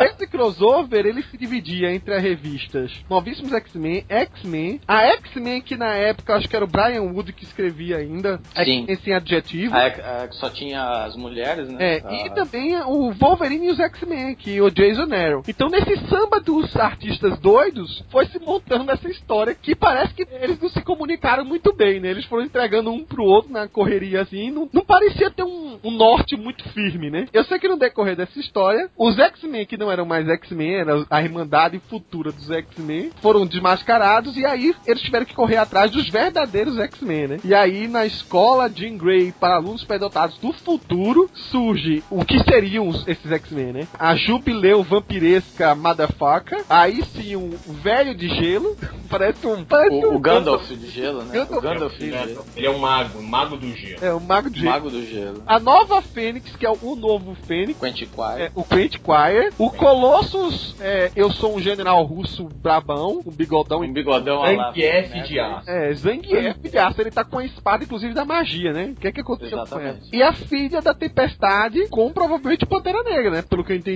Sim. Pelo menos ela controla um gatinho que parece o Pikachu, né? Mas quem é o manto aqui? Ele é o, Billy Kaplan, não, né? O Ícano, o Ícano. Então, é o Billy Kaplan? Ele mesmo. Ti- E tinha o. a versão meio Homem de Ferro, né? Que era o filho da, do Da tio da Jubileu. Jubileu, né? Era o Shogo. O Shogo, né? É, tinha que relacionar com a revista dos X-Men do Woody, né? De algum jeito. Bom, e aí se montou a história. É uma história que começou com uma boa premissa, mas que no final não teve resultado nenhum. Uma confusão danada, aquele bicho que parecia o noturno. É, não sabe se é o pai, a mãe ou o filho da mística. É, vale ressaltar que esse bicho aí, ele não aparece no começo, né? É o. É o. de- É, como É o nome dele? Hazel. É o Hazel, né? Ele tá disfarçado de Kit Pride véia, né? Os Isso. piores vilões Isso. de todos os tempos. Ele é um gancho, esses dois, né? Tanto o, o Xavier e o Hazel são um gancho assim meio estranho que ficou meio no ar, né? Mas a gente não entendeu nada que é um tipo um relacionamento do Xavier com a mística. O Bendis jogou essa e tipo foi embora, né? Que foi apagado no- depois É. da Eva Bell. Esse Xavier Júnior aí, ele é filho também da Mística, é isso? Isso. Isso. É filho da mística. Os dois são irmãos. É, o Hazel é o filho da Mística com o Wolverine, é isso? É o filho da mística com o Wolverine. O Hulk de Gelo é o filho da Mística com o Homem de Gelo, é isso? Não, não, o Hulk de gelo, o Hulk de. É que é o seguinte, o, o, o Gandalf de gelo lá ficou tão. o- Assim, tipo, o Bob Drake finalmente virou um mutante decente, virou um cara que realmente que leva a sério aquele, o poder que ele tem de verdade. Tipo, num nível. É, Overpower. overpower. Ele, ele finalmente tomou consciência que ele tem um poder foda pra cacete, né? Começava a criar, vers- assim, tipo, as versões. Ele começava Golem. a ter versões de é, golems, né? Esse De era um golem que desgarrou, vamos dizer assim. O, o Madrox é de gelo. Ele agora tem clone. Ele, ele já demonstrou ter esses poderes é, bastante. Sim, é, ele vai e volta, né? Porque na fase do Shock Alcen tava super desenvolvido. Teve na Sim. fase que, que a, a Emma Frost, logo quando entrou na escola Xavier, lá na época da geração X, também despertou os poderes dele. Então vai e volta, né? Agora eu tô achando curioso o encontro do Gandalf de gelo com o Homem de Gelo, cara. Ele, nem ele acredita que, que vai virar. Eu vou virar isso aí. É, não, de cara assim ele pergunta quem é esse senhor de gelo? Aí o cara ainda fala, nossa, como é que era tão estúpido quando era mais jovem? Bo- Bob Robert, sabe? Aí ele fala, ah, você sou eu, né? Ele, é. É. e vira um personagem de RPG. Vale ressaltar que, em parte, essa ideia de X-Men do futuro vem já do Jason Aaron, né? Que ele trabalhou brevemente essa ideia da escola do futuro nas revistas do Wolverine e X-Men, né? Mas não com Sim. esse detalhe dos personagens. Pois é. Vai ter toda a batalha lá, mas é meio que assim, a, a escola do futuro parece que assim fala assim, olha, ganhamos, sabe? É tipo, o- se a gente teve todas as bostas, o Ciclope fez uma, uma porrada de merda, mas é, Mas sobrevivemos. mas sobrevivemos e finalmente temos o nosso lugar na sociedade. Os X-Men finalmente são aceitos como heróis, assim, no mesmo porte do- dos Vingadores, né? Até dava até a entender que o Fera tinha acertado esse lance da- da- de trazer os caras pro, pro presente, né? E a parte mais legal foi a aparição da, da Shore, que acabou de se revelando ser a Jean Grey do futuro. Sim. Inclusive tem uma briga, né? Entre as duas. É, e ficou aquela dúvida. Aquela Jean Grey que aparece é a Jean Grey ressuscitada ou a Jean Grey que veio do passado que o Fera trouxe? Velha. Eu acho que no decorrer da história, ela acaba sabendo que é, que é a do passado que ficou velha. E aí foi o, o grande trauma do Fera que ele disse, e lascou. Se ela continua no, no nosso linha temporal, quer dizer que eu, eu falhei, eu não vou conseguir devolver eles. E aí o Fera já, já sai assoviando de fininho, tipo, ih, li, li, li. O Pantera Negra acabou de me chamar pra destruir uma realidade, já volto.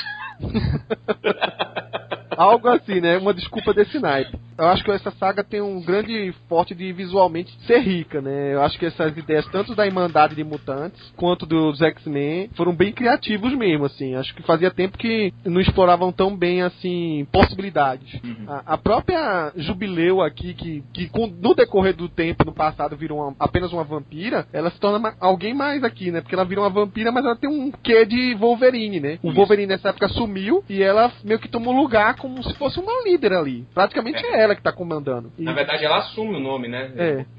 Isso, e ela cria umas garras de, de laser, sei lá, de, É sei lá, de energia. É, ela é meio Jedi nesse O Jason Nero já tinha explorado aqui aquela tecnologia dos armas X com gás laser, né? Sim, Talvez seja isso. algo desse tipo. Isso. E agora a Jubileu é imortal, né? É. Então ela vai ter sempre aquela aparência pro resto. Então ela é praticamente o Wolverine. Ela tem uma baita cicatriz, que a gente não sabe o que, que rolou pra ter aquela É, cicatriz. parece que ela botou o ferro de passar na cara sem querer, né?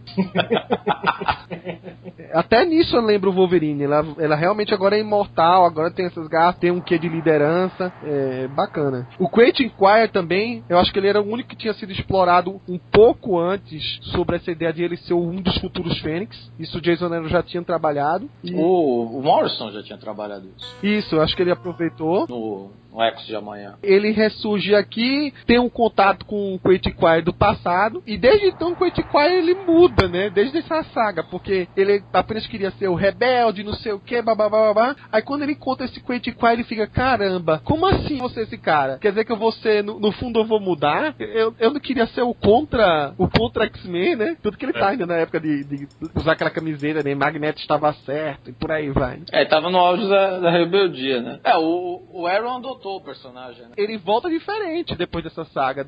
O Aaron aproveita isso e coloca ele pra ser um pouco heróico a partir de então. É a partir daí que ele começa a confrontar, é, sem admitir que ele é bonzinho, né? Mas ele começa a confrontar o novo clube do inferno, né? Daqueles moleques lá do Kilgore. E, e fica mais responsável. Infelizmente depois sumiu, né? Acho que ele saiu da escola, salvo engano, e descontinuaram a história do Quentin Quire. Eu acho que até é bom, né? Pra não estragar o personagem. legal nessa parte aí do encontro entre os dois Quentin é que, tipo, Quentin vira pro Quentin mais velho e fala assim: Nossa, eu tenho tantas perguntas pra te falar. Aí o Quentin fala: você só tem uma. Aí ele vai, tipo, desperdiça a melhor situação possível da vida dele com a simples pergunta idiota: Eu ainda vou continuar na escola?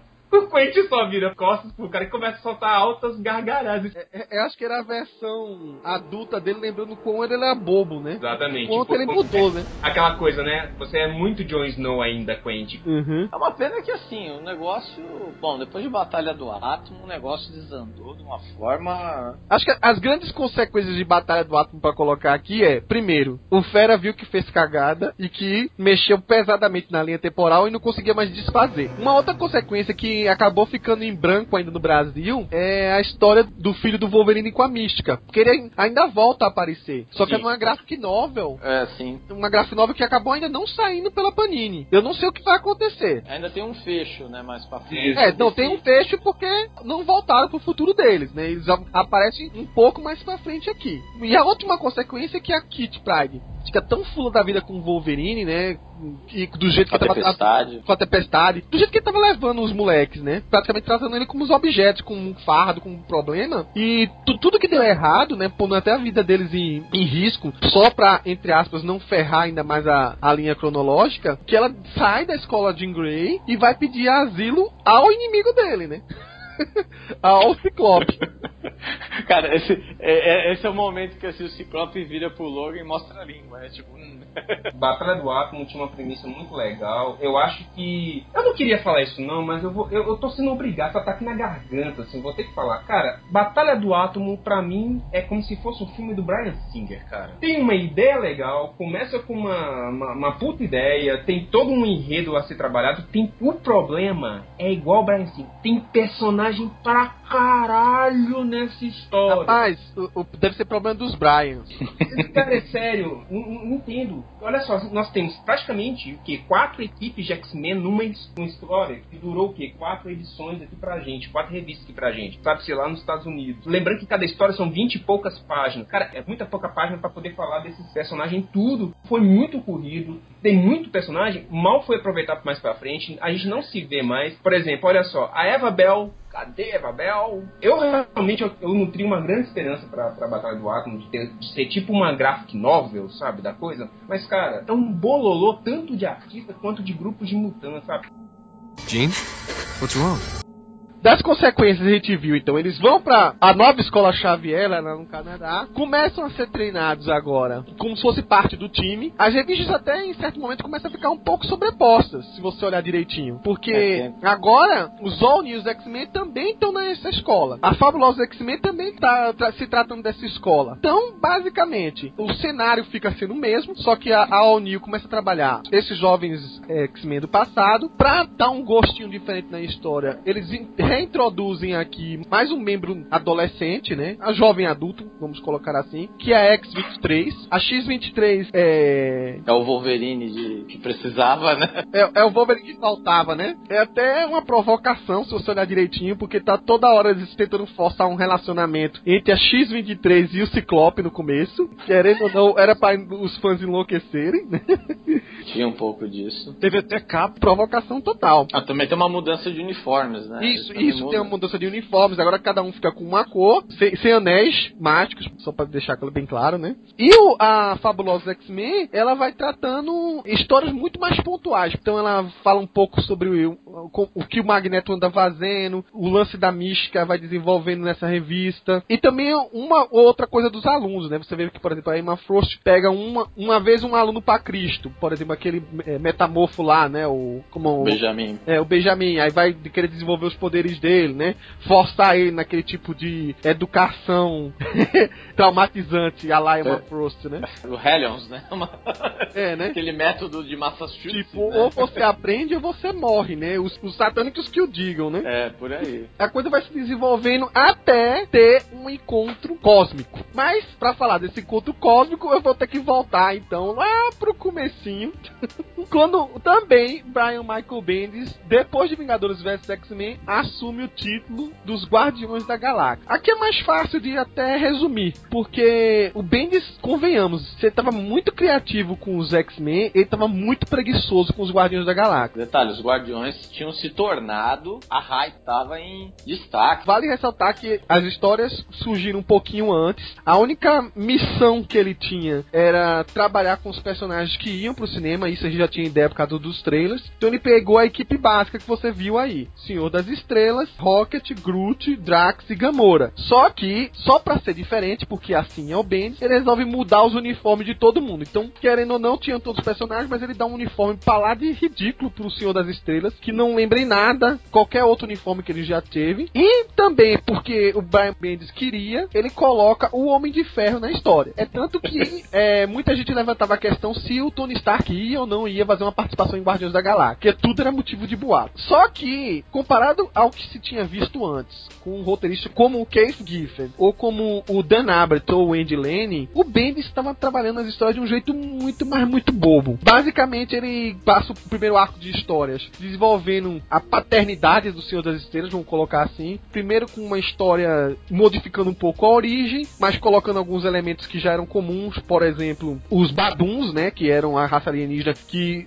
são os inimigos clássicos dos Guardiões da Galáxia desde a versão anterior, né, a versão futurista, e também colocando o dessa vez o pai do Peter Quill como um antagonista, como se fosse um déspota, sacana, corrupto. É, não admite que o filho vire um bandoleiro. Praticamente a, a história é de rebeldia, né? Vamos dizer assim. E ele deixa a personalidade de cada um desses guardiões muito, mas muito boba. Você vê que a Gamora é sistemática e pragmática, de poucas palavras. O Drax, do nada, porque ele não era mais aquele Drax bobão, ele vira um Drax meio débil mental aqui, talvez até pra fazer um, um, um paralelo com o filme. Aliás, eu já tinha deixado essa fase. Não, é, ele tava completamente diferente. Era um, era um Drax completamente racional. É, racional e, e com a mente meio militar, sabe? Aí do Sim, nada sim. ele virou um cara meio sequeladão, assim. Mas isso até a gente perdoa, se formos olhar direitinho. O Drax tinha, entre aspas, morrido na Thanos Imperative e ninguém sabe como ele voltou. Sim. Então vamos admitir que ele voltou como era antes. Aliás, tinha essa revista e tinha uma outra, né? Que era Avengers Assemble, né? Isso, então, Avengers Assemble, os primeiros oito volumes foram com Bendis, oito ou seis, agora não me lembro. Com Bendis. é Era, isso, era a ideia de reintroduzir essa equipe, né? Exatamente. Ela surgiu um pouquinho antes do Guardiões da Galáxia mensal, trouxe essa equipe Uhum. com esses mesmos uniformes, trouxe o Thanos do nada, ou seja, ressuscitou todo mundo menos o Richard Rider. O Richard Rider que se foi.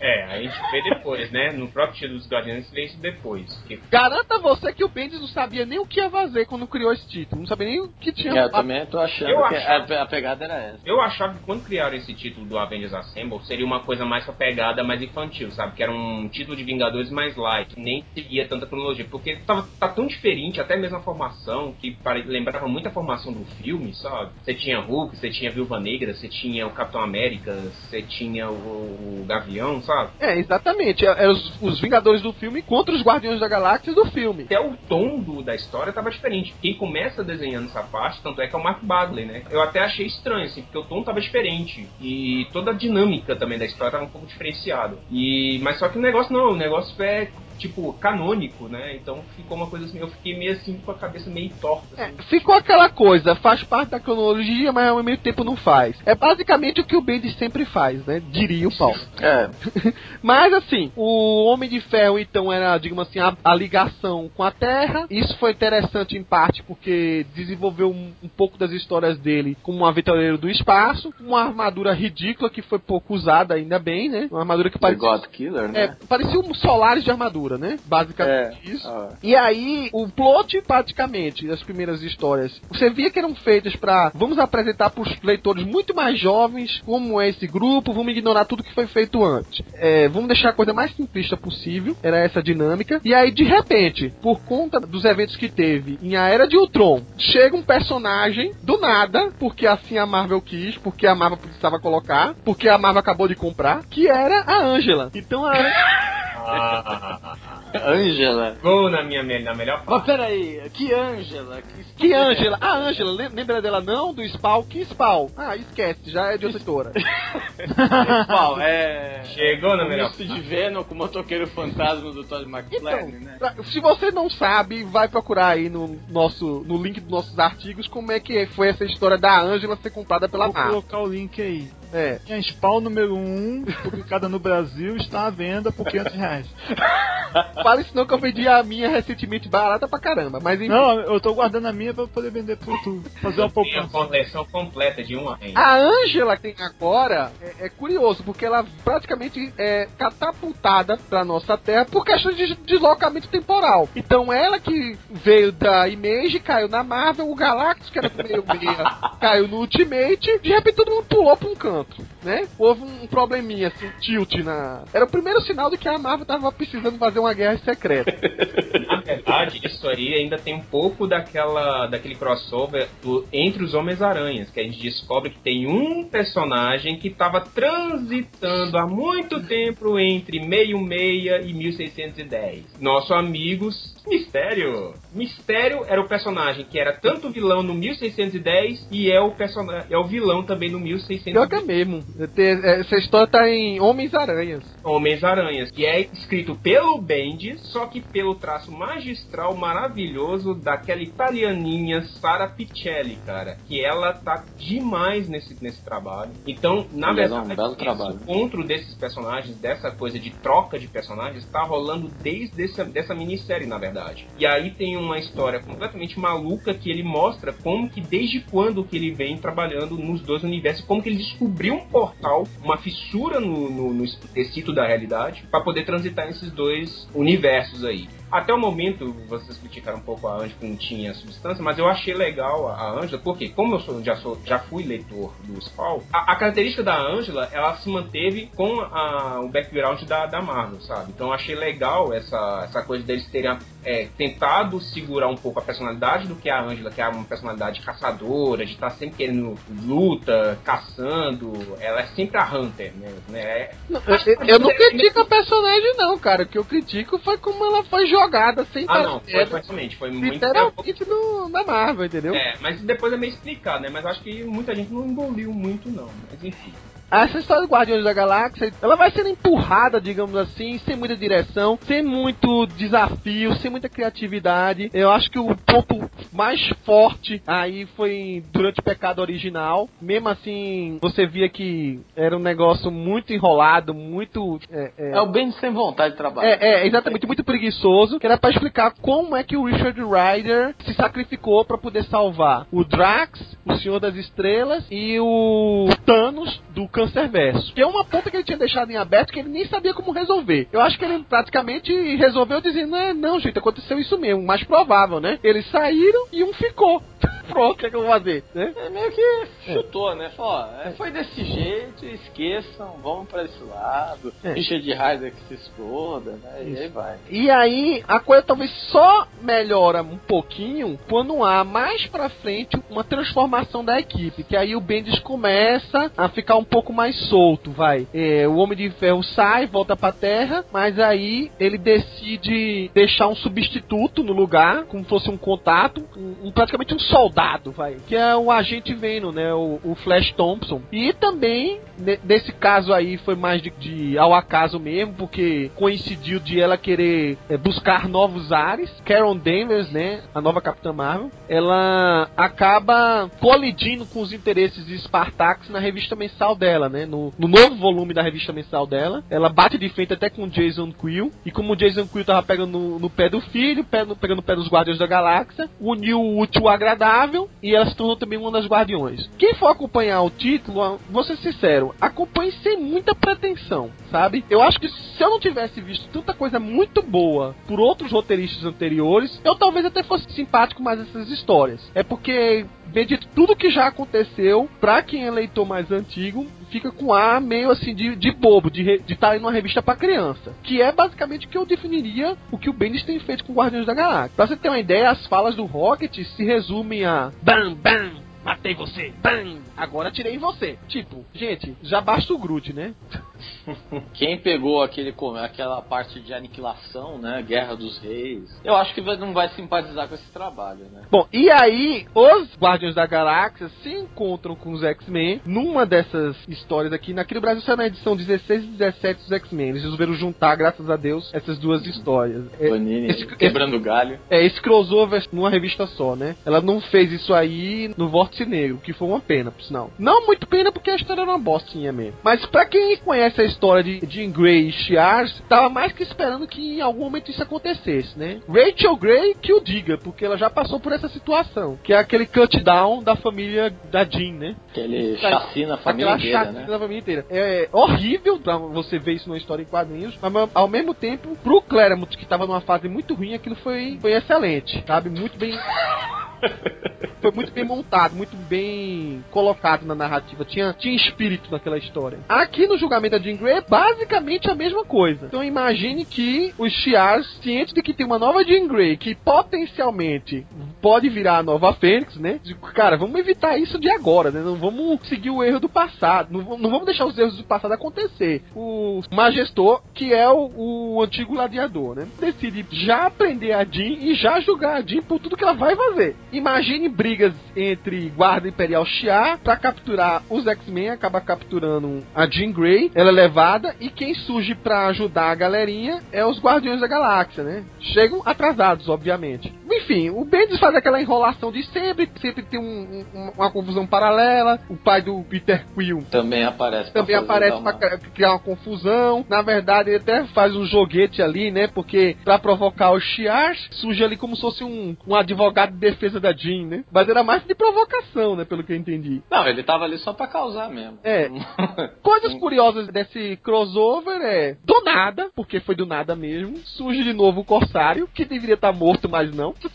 Os piratas siderais, né? Voltam, né? É, é, é, ele é o pior, né? Porque ele foi morto assim, Ele foi morto mesmo, né? Na Guerra dos Reis. Na- é, Não, e é, antes, na ascensão e queda da. da- Ah, é verdade, é verdade. Ele A foi sua morto queda do Império Shi'ar. O Shi'ar, né? Foi morto É. pelo filho, né? O Gabriel. Não tem explicação, diz que apenas ele voltou. Tipo, voltou e agora preciso tomar um remedinho pra ficar sustentando minha saúde que tá, tá meia boca. É, foi uma maneira, inclusive, de justificar que era a chance do Ciclope ser alguém diferente é, do que ele foi se ele fosse criado agora pelo Corsário. Pelo, se ele realmente tivesse uma família, tivesse um Sim. pai. Ou seja, né, a culpa todinha do Ciclope é porque ele era adotado, porque ele era órfão. É isso? Muito bem. Enfim, né? Resultado é que, a, claro, a Jean acaba escapando, né, do julgamento. Escapando mesmo, porque se fosse pra seguir os finalmente que o Majestor queria, ela tinha dançado. E ela desenvolve um tipo de poder que em momento nenhum a Jean Grey teve anteriormente. Que era tipo um. Era sim beber de energia telecinética e virar uma. A Fênix sem ser a Fênix. né? É, sei lá que porra é. Ela vira um, uma Fênix rosa de energia esquisita. Eu sei que a coisa tava dúbia desde o começo, né? Tinha gente que era contra ah, o julgamento dela, mesmo entre os Shiars. Tinha gente que era a favor. É uma história que poderia ter sido mais inteligente, mas não foi. Não, e, e assim, a história é cheia da- das incongruências. A gente tinha acabado de passar por, ou acho que foi perto de infinito, né? O Capitão América salvou praticamente o universo do, do colapso lá dos os construtores, né? Lá daquela, toda aquela zorra lá. Aí vai lá, passa um mês, eles vão lá, os Chiares invadem a Terra de novo, tiram a Jean Grey, ninguém vê nada, sabe? Se você começa a ler e compara com o que vai vir depois, eu falo, não, eu tava, de- o Bendis estava de saco cheio. Tem duas coisas aí. O, o Bendis, ele não, não admite ser muito criticado. A verdade é essa. Sim. É, só do entender, né? É, e ele pegou um público que é foda. Muito crítico. Aliás, aliás, eu acho que talvez é o, é o- é o segmento mais crítico, pelo menos aqui, né? Não, Isso. lá também. Lá, lá também, mas assim, principalmente porque os fãs de X-Men. Não eles são fãs, vivem são X-maníacos. É, X-maníacos, sei lá, é, vivem num, num- num clima do seguinte: vai- a, a revista acaba amanhã, sabe? Acho que a, a sensação é meio essa, sabe? É, eles, le- eles levam muito pro pessoal, eles não levam. Eles se preocupam com os personagens demais, esquece a- que tem uma história ali que precisa ser contada, enfim. Eu achei essa história, essa história até um, com um run bacana, sabe? A questão do julgamento, do, desse julgamento, porque é, teve essa coisa do embate mesmo com o, entre o Peter Quill e o pai dele, né? Porque foi muito mais isso, na questão do julgamento. Eu acho que a questão que foi usada nessa história aí pra ter essa briga entre os dois foi mais a, us- usar Jean Grey como pivô. Porque você vê, você tem uma coisa arquitetada aí que é a tentativa do, do Jason de dominar a- a- to- é, todas as galáxias, né? Mesmo é, tipo fazer uma, uma- um golpe, vamos colocar, já que a gente tá em momento de golpe. É, o Jason querendo aplicar um golpe em todos os, vamos dizer, os líderes do- dos setores do universo, assim, para ter o domínio todo do universo, né? Mas a- é, ele usou de uma maneira um pouco estratégica, que é o que, ó, a gente tá vendo que o que o universo tá um pouco na ordem aqui, mas reparem nesse mundinho aqui chamado Terra. Olha só, a gente tá vendo um grande distúrbio da força nesse negócio aqui. O pessoal tá brincando muito com o espaço-tempo. O pessoal tá fazendo muitas pe- peraltezas nesse povo aqui. Acho que nós temos que dar um pouco de aviso. Porém, é, vamos fazer isso de uma forma que não prejudique, né? Porque nós temos um setor, nós temos que manter a harmonia, né? Tem o Jason. Aí chega o, o gladiador e fala: Hum, tô sentindo que. é, já ficamos sabendo que tem uma nova. um novo problema para os Chiás resolver. Nós vamos resolver. Com ou sem bênção. Aí eles vão lá, descobrem que. é- já descobriram, né? Que a Jean Grey retornou. Não lembro por como que eles descobrem isso. E que com isso é o perigo de, de poder, eles poderem finalmente julgar a, a pessoa que aniquilou todo o universo, o Império Shiai, assassinou vários mundos, planetas, universo, sei lá o que. Ô Marcos, Oi. só um parênteses. De acordo com os estudiosos da cronologia, não foi a Jean Grey que fez isso. Fecha parênteses. Fecha parênteses. Aí chega o, o gladiador vai, chega lá, cata a Jean Grey, tem um julgamento lá que joga na cara da Jean Grey, você fez isso, minha- meu filho. é, eu sou uma criancinha, eu sou uma menina. Como é que eu fiz isso? Eu nem lembro de porra nenhuma. Aí depois tem aquela conversa com aquela mental, com aquela personagem que lá que também Oráculo. a Oráculo, bem, bem dado o nome dela, né? Oráculo dos Delfos, ela dá todo o conhecimento para Jean Grey do que, que ela vai fazer ainda, ou melhor, o que, que a, a- a personagem dela da, do, que morreu, né? Que ela é, é o eu dela do futuro. Enfim, mas essa bagunça explicou para ela o que, que ela fez. Aí ela fica sabendo, tem a revolta, tem o julgamento, que não é julgamento, enfim, vira um grande golpe do que a gente aconteceu com nossa política aqui também. E aí temos esse desfecho, que é uma briga maravilhosa, linda, completamente bendiziana mesmo. E no fim das contas, fala se os X-Men ganham e fala assim, ó, se vocês botar o pé aqui de novo na Terra, nós vamos chutar a bunda dos seis. Fica isso a história acabou o julgamento. As consequências diretas do julgamento da, da Jean Grey é, primeiro, o separação do Ciclope do resto da equipe Mirim. Vale ressaltar que isso gera uma, uma revista própria, acho que é a única revista que o Ciclope já teve, Sim. solo. Ela acaba durando 12 edições, que é basicamente, se você direitinho, uma revista sobre o Corsário também. É uma revista mais de aventuras espaciais do que uma revista sobre mutantes. Ela é até bem feita. Confesso que eu, dentro do Mix Mix dos X-Men aqui que veio, acabou caindo na X-Men principal em vez de ir pra a extra, eu até me interessei pela história. A outra é que mais ou menos nessa época também estava sendo lançado a revista solo do Senhor das Estrelas, né? O legendário Senhor das Estrelas. Vale ressaltar que nesse tempo aí já tinha dado certo o filme dos Guardiões da Galáxia. E aí eles dispararam para lançar a revista do Rocket Raccoon, revista do, do Peter Quill. Se desse, lançava de cada personagem, né? Mais pra frente tem até uma do Groot aí, mas é bem mais pra frente mesmo. E aí é do Peter Quill, depois de trabalhar um pouco, mais uma vez essa relação dele com o pai, do pai querendo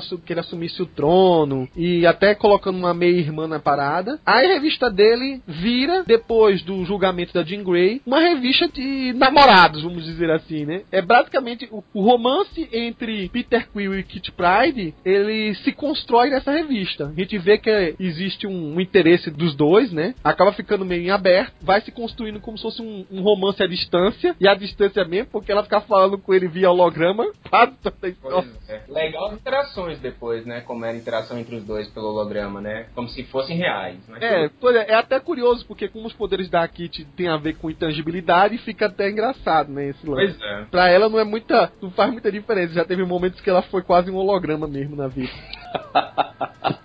Isso vai desencadear lá, lá adiante pra que eles realmente encelem o noivado, né? Mas a gente vai chegar a isso mais pro final daqui do podcast. Pros Guardiões da Galáxia, no Brasil já teve um impacto que depois dessa história, eles ganharam um título mensal próprio. Antes eles ficavam em Universo Marvel, a partir dessa edição aqui, eles começam a, a ter suas histórias próprias, né? Foi até curioso porque o, a Panini aproveitou o momento que ia ter a mudança de equipe, onde ia sair, como eu falei, o Homem de Ferro, entrar mais dois membros, né? Capitã Marvel e Venom. Era um momento de mudança mesmo, por causa que o Marvel Now ia virar All New Marvel Now. E aí ia surgir várias outras histórias, né? Ia desenvolver mais o lance do Flash Thompson, o, sobre o lance do simbionte, quem, o que era aquela criatura, né? É, algumas ideias mais viajadas do Bendis, que pelo menos ficou realmente mais curioso. Deu, deu um pouco mais de gás na revista, que estava muito ruim, muito parada mesmo. A Angela saiu temporariamente da equipe, foi desenvolver o plot dela própria. Ela a partir daí se descobriu como mais uma filha de Odin, né? Dentre os muitos, né? Odin e Mr. Catra. Bom, Total. mitologia escandinava tá aí pra comprovar isso. Ele É. realmente Mr. E aí ele descobriu que ela, na verdade, não só veio da Image, como ela também veio de Paradiso, é, o décimo reino, para, Paradiso, né? É. Seria equivalente ao paraíso dela na Image. Eu não sei se isso foi uma tentativa de lobby da Marvel pra tentar, quem sabe, pegar algumas ações da Image, mas não sei. É, é. Vol- Voltando pros X-Men, a gente vai ter agora uma série de arcos de, digamos assim, de conteúdo duvidoso. Qualidade duvidosa. Qualidade duvidosa, né? Acione o Procon. Retornando do espaço, a revista dos All News X-Men vão se meter com a volta da Irmandade de Mutantes, que não foi suficiente, né? E o, o Fabulosos X-Men, entre uma história perdida ou outra solo, começa a desenvolver o plot dos Fabulosos X-Men versus a SHIELD. E que surge uma história de um vilão que o Bendis diz que foi criado inicialmente lá para as cargas dos Novos Vingadores, mas nunca foi utilizado, foi deixado de lado. E ele reaproveitou o concept art desse personagem para usar aqui. Supostamente seria até para explicar porque os, os, os X-Men Fênix, né, estavam com os, os poderes meio meia boca, né? E aí se desenvolveu essa história. Os X-Men voltaram lá daquela zorra espacial, né? Os novos, e deram de cara com a, a Irmandade do Futuro, os Malignos, né? A, de volta tal. E meio que assim, essa história serviu de fecho. Contou um pouco da origem tanto do, do Xavier quanto do Hazel, né? Vamos vamos dizer assim, né? Que eles eram os irmãos tal. Que ambos eram filhos da mística. Até hoje eu tô tentando entender isso. Por favor, alguém dia alguém me explique isso. Eu li bastante isso aí umas 10 vezes, mas não consegui É. entender. Eu acho que foi apagado isso aí. É, eu espero que tenha sido. Mas aí no final ficou o seguinte: assim, metade da equipe estava sendo controlada mentalmente pelo Xavier, Xavier Filho, né? Que a Molly, o Fera e o Deadpool estavam ali só porque estavam sendo controlados, né? Que tanto é que depois que libertaram, acabaram voltando lá pro futuro deles. O Xavier e o Hazel acabaram presos na Shield. Só que aí é o seguinte: era uma coisa meio pra variar, o Bendis avacalhando a unidade temporal do da Universo 66. O Xavier lá completamente dopado lá escreveu uma cartinha e no futuro o Xavier lá recebeu a cartinha dizendo: "Falhamos, a gente tem que fazer de novo", tal, e aí eu sei lá o que aconteceu. E eu não quero nem mais saber. Paralelamente isso, o Bendis estava escrevendo em Fabulosos X-Men várias histórias esparsas, inclusive uma que era Caim, né, de inumanidade, né? Nesse meio tempo o Raio Negro explodiu a bomba de Terrígenes e já começou a surgir os concorrentes dos mutantes, a concorrência forte, que eram os inumanos. Começaram a brotar do nada, né? Que nem era brotavam os, os mutantes, né? Agora brotavam inumanos, né? A Marvel foi esperta, não vai dar mais mutantes pra Fox, vai dar mais personagens pra Fox. Cara, ela até tentou, disse, Bendis, cria aí uns mutantes bem legais pra ver se, se a coisa pega. Aí o Bendis, Hum. beleza, vou criar bolas douradas. Eu acho que ele pensou, acho que ele pensou, acho que ele pensou no Singer quando criou esse personagem, viu? Tem que concordar. Enfim, aí começou a guerra entre X-Men do Ciclope, né, no caso, que tanto os X-Men achavam que estavam sendo atacados pela SHIELD, pelos esses novos sentinelas, os sentinelas ômegas, né, acho que é o sentinela ômega, por esse personagem misterioso que ninguém fazia a menor ideia que fosse. A SHIELD também não estava entendendo nada da onde estava surgindo esses sentinelas e tal. Enfim, no final das contas virou uma situação de briga total, todo mundo começou a brigar lá na escola de Grey, né, pra variar, né, virou o caos total. Aí descobriram que a Crystal eh, não era a Crystal, era a Mística. Descobriram que o inimigo misterioso era o Fera Negro e Isso. de repente resolveu atacar todo mundo. Você vê, estava... a partir desse momento, se alguém tinha alguma dúvida que o plano principal do Bendis era vilanizar o Fera, veio com essa história. É, exatamente. E, tipo, o Fera Negro completamente caquético, que acho que a última vez que tinha aparecido, eu não lembro agora se foi em, em espécies em extinção, se eu não me engano. Completamente caquético, falando, não falando nada com nada. Aquela Enfim. saga, aquela saga do X-Force que terminou do, do, do Anjo Negro lá, ele, tava, ele tinha aparecido. Também, também tinha aparecido. Tinha Na aparecido, verdade, então. era tão esquisito isso, porque supostamente ele se tinha metido num bololô com a linha temporal do, da era do, do Apocalipse, que na X-Force tinha ido, né? Sim. Não sei se ele tinha ficado lá, sei que, enfim, acabou voltando de novo. O Bendis também. Enfim. O Bendis não teria lido isso, teria ignorado do mesmo jeito. Ignorou tal. Ignorou completamente. A gente acabou numa situação seguinte: o Ciclope chegou e falou: vocês vão tudo pra aquele lugar e foi embora. Aí depois a Shield falou a mesma coisa: ó, perdão aí por ter destruído sua escola. Aí vira, acho que o Homem de Gelo e a Tempestade, é, temos que arrumar essa bagunça.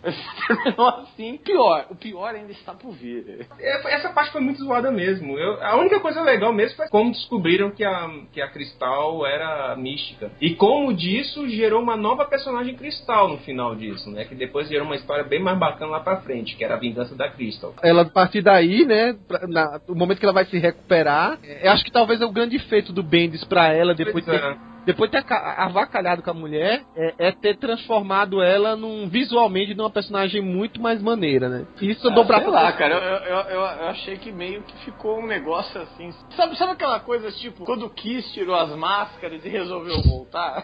Pois é. Mas, mas assim, Então, é- eu, eu entendi, eu entendi sua, sua piada. Mas assim, eu acho que reformulou ela bem pra o que é nos dias de hoje. Visualmente, tá? Dizem que ela vai ser de novo trabalhada mais com afinco na numa futura revista chamada A Force. Não sei como vai ser aqui no Brasil. Tá querendo dizer que ela tá com a- o visual da Lady Gaga? Não, não chega Não, tanto, não, né? não chega tanto. É diferente ela, não é? É, tá, tá meio, tá Ela- meio por aí. Tá meio É, mas por ela- aí. Tá ela tá meio funk mu- moderno, sabe? Voltando agora para o New X-Men, pra quem queria já sentir um gostinho de uma continuação do que, que o Bendis tinha prometido, né? Do crossover entre os Homens-Aranhas, teve que se contentar com um crossover entre o Homem-Aranha e os X-Men 66 do passado. Tudo começa com a história dos X-Men catando uma nova mutante que dessa vez tinha a capacidade de criar portais que saltavam entre realidades. Puta que pariu, viu? Essa aí foi a história mais enxeriguiça de todos os tempos. Tudo levava a crer que o Bendis estava querendo, de algum jeito, já criar uns amiguinhos pro Miles Morales. Só isso justifica essa história. Porque ele colocou a, a molecada, né? Tirando o Ciclope, claro que tava no espaço, pra ir parar lá no universo Ultimate. Tem um, toda uma confusão que rola para eles conseguirem voltar para a realidade deles, que chega ao ponto de até ter uma invasão no castelo do Doutor Destino, porque ele, claro, eles precisavam de uma máquina potente o suficiente para criar esse portal para jogar eles para lá. E aí a gente vê o resultado do, assim, do como o universo Ultimate piorou muito ao longo É, dos quem não tava acompanhando há muito tempo, como eu, né, viu o que é que sobrou, né? Entre. Sobrou dos X-Men, né? Sobrou do Doutor Destino. Convenhamos, né? Graças a Deus veio Guerra Secretas e acabou com essa jossa. Basicamente, eu acho que foi um, um jeito de tornar a vinda do Miles Morales, né? A futura vinda dele pro universo meio-meia. Eu acho que isso não é spoiler pra ninguém. Menos traumática. Eu acho que o Jefferson definiu bem, cara. Uma grande encheção de linguiça, cara. Porque no final das contas, o, o Bendis queria fazer propaganda do personagem que ele criou, né? No universo Ultimate, né? Até acho que o, o, o Miles Morales é um baita personagem. É um, acho que é um, assim, é um, é um baita... É um acerto do Bendis, É fato. um, é um grande acerto, é um, é um grande acerto em todos os sentidos. É- É uma aposta que ele teve, feita em cima de muita teimosia, de muita, de muita torcida contra do público. É, é não, o época. sim. sucesso do Bendis em cima de, um, de uma onda de hates, né? Porque É. quando foi falado que iria existir um Aranha Negro, latino, que não sei o que, era muito hate antes de sair essa história. Cara, saiu a primeira edição, cara, o- a onda meio que virou, sabe? Teve uma quebra aí. Tipo, muita gente passou a adorar o Miles Morales. É a menina dos olhos de ouro do, do, do Bendis, sabe? Não, não tem como. Se a gente pode aproveitar alguma coisa, ainda bem que eles trouxeram, ainda bem que eles vão trazer o coisa, acho que é o Miles Morales. E eu acho que assim, tem esse acerto, esse crossover por causa disso. Mas é uma história que, vamos dizer assim, é simplesmente, vai, é um passeio pelo, pelo universo Ultimate. Só. Pra, pra, assim, vamos dizer assim, pra É mostrar. um tour de despedida. É um tour É. de despedida É, mesmo, é. exatamente. É falar assim, olha, vocês estão vendo esses X-Men que ninguém mais se dá, tá, tá dando bola mesmo, ninguém quer saber do que tá acontecendo. Que vamos dizer assim, os X-Men foram praticamente destruídos no universo Ultimate. Hum, assim, no final das contas, não ia lugar nenhum. Acho que a única pessoa que defende isso aqui é uma certa pessoa que eu não vou citar o nome, porque senão ele é capaz de ele aparecer. Mas é. é... Na verdade, você via que é o seguinte, o, o Bendis, ele decidiu escrever muito mais a Fabulosa X-Men do que a All New. Foi isso. E começou Eu não escrevia mais nada, cara. É- Eu só gostaria de acrescentar que eu sinto, que eu, que eu sinto saudades da Ultimate, sabe? Que eu defendo um pouco esse universo, mas realmente, igual o Fego falou, as, as pessoas, as pessoas estavam nesse projeto, parece que perderam, sei lá, não sei se foi por falta de coordenação pra poder melhorar um pouco, coordenar melhor as histórias, mas o multiverso, cara, era para mim era, era uma coisa que estava sendo bem trabalhada. Tanto é que quando nesse finalzinho eles colo- introduziram o filho do Wolverine, que eu falei assim, nó, que bacana, vai vir um, um personagem mesmo de caráter contra, fazendo contraponto com aquele merda do Daken, né? Mas não, cara, tipo, não deu nem tempo de desenvolver o personagem. Então, no meio desse bololô talvez a única parte que o Bendis quisesse trabalhar e desenvolver melhor, além de trazer o Miles Morales de volta, fazer um encontro entre as Jean Greys, né? Já que não dava pra trazer a velha Jean Grey pra falar com a nova Jean Grey, né? Tava morta. Aí ele deu um jeito de fazer uma coisa similar, né? Já que todos os outros tinham contato com outras versões dela no meio-meia. Então foi um jeito dessa Jean Grey conhecer a- uma versão dela, né? A versão Ultimate. Que também era um pouco diferente do que era a nossa Jean Grey já bem conhecida, né? Vale ressaltar também que, basicamente, acho que só a Jean Grey e o Bob Ultimate que existem, né? O resto, todo mundo já morreu, já foi pro saco, né? a saga da- do, do Multiverso, mataram um monte de personagem, o anjo tá morto, que até o anjo assusta, fala assim, nossa, eu tô morto nessa, nessa realidade, sim, tá morto. Tem. Qual outro personagem tá morto? Ah, tá todo mundo morto, né? Scott, what are you doing? Então, agora vem a etapa, tipo, completo nonsense. a segunda advogada mais conhecida do universo Marvel, porque o primeiro advogado é o Matt Murdock, né? Mas a Jennifer Lawrence... Jennifer Lawrence recebe lá uma notícia, ó, tem que abrir o jogo... Jennifer Walters, cara. Jennifer Walters. Jennifer Lawrence não. Né? Nossa. Jennifer Waters, a prima lá do Bruce Banner, recebe lá dizendo, ó, tem que abrir um, um testamento, né? Detalhe, o Xavier já tinha morrido já faz um tempão, né? Não. O, já tinha tá aberto. saco cheio do jeito que ela chega, né? É, já, aí tal, aí não, tem que abrir o testamento e tal. E ó, faz o seguinte, chama aquele porra do Ciclope lá, porque ele também tem que estar aqui, né? aí os caras vão tudo, tipo, tudo contrariado. Aí, aí o mais engraçado é, né? A Shield, os Vingadores, todo mundo caçando o cara, coisa. Aí os caras chegam rapidamente lá, né? Porra, como é que você sabia que a gente estava aqui? Não sei o que. A gente sempre soube.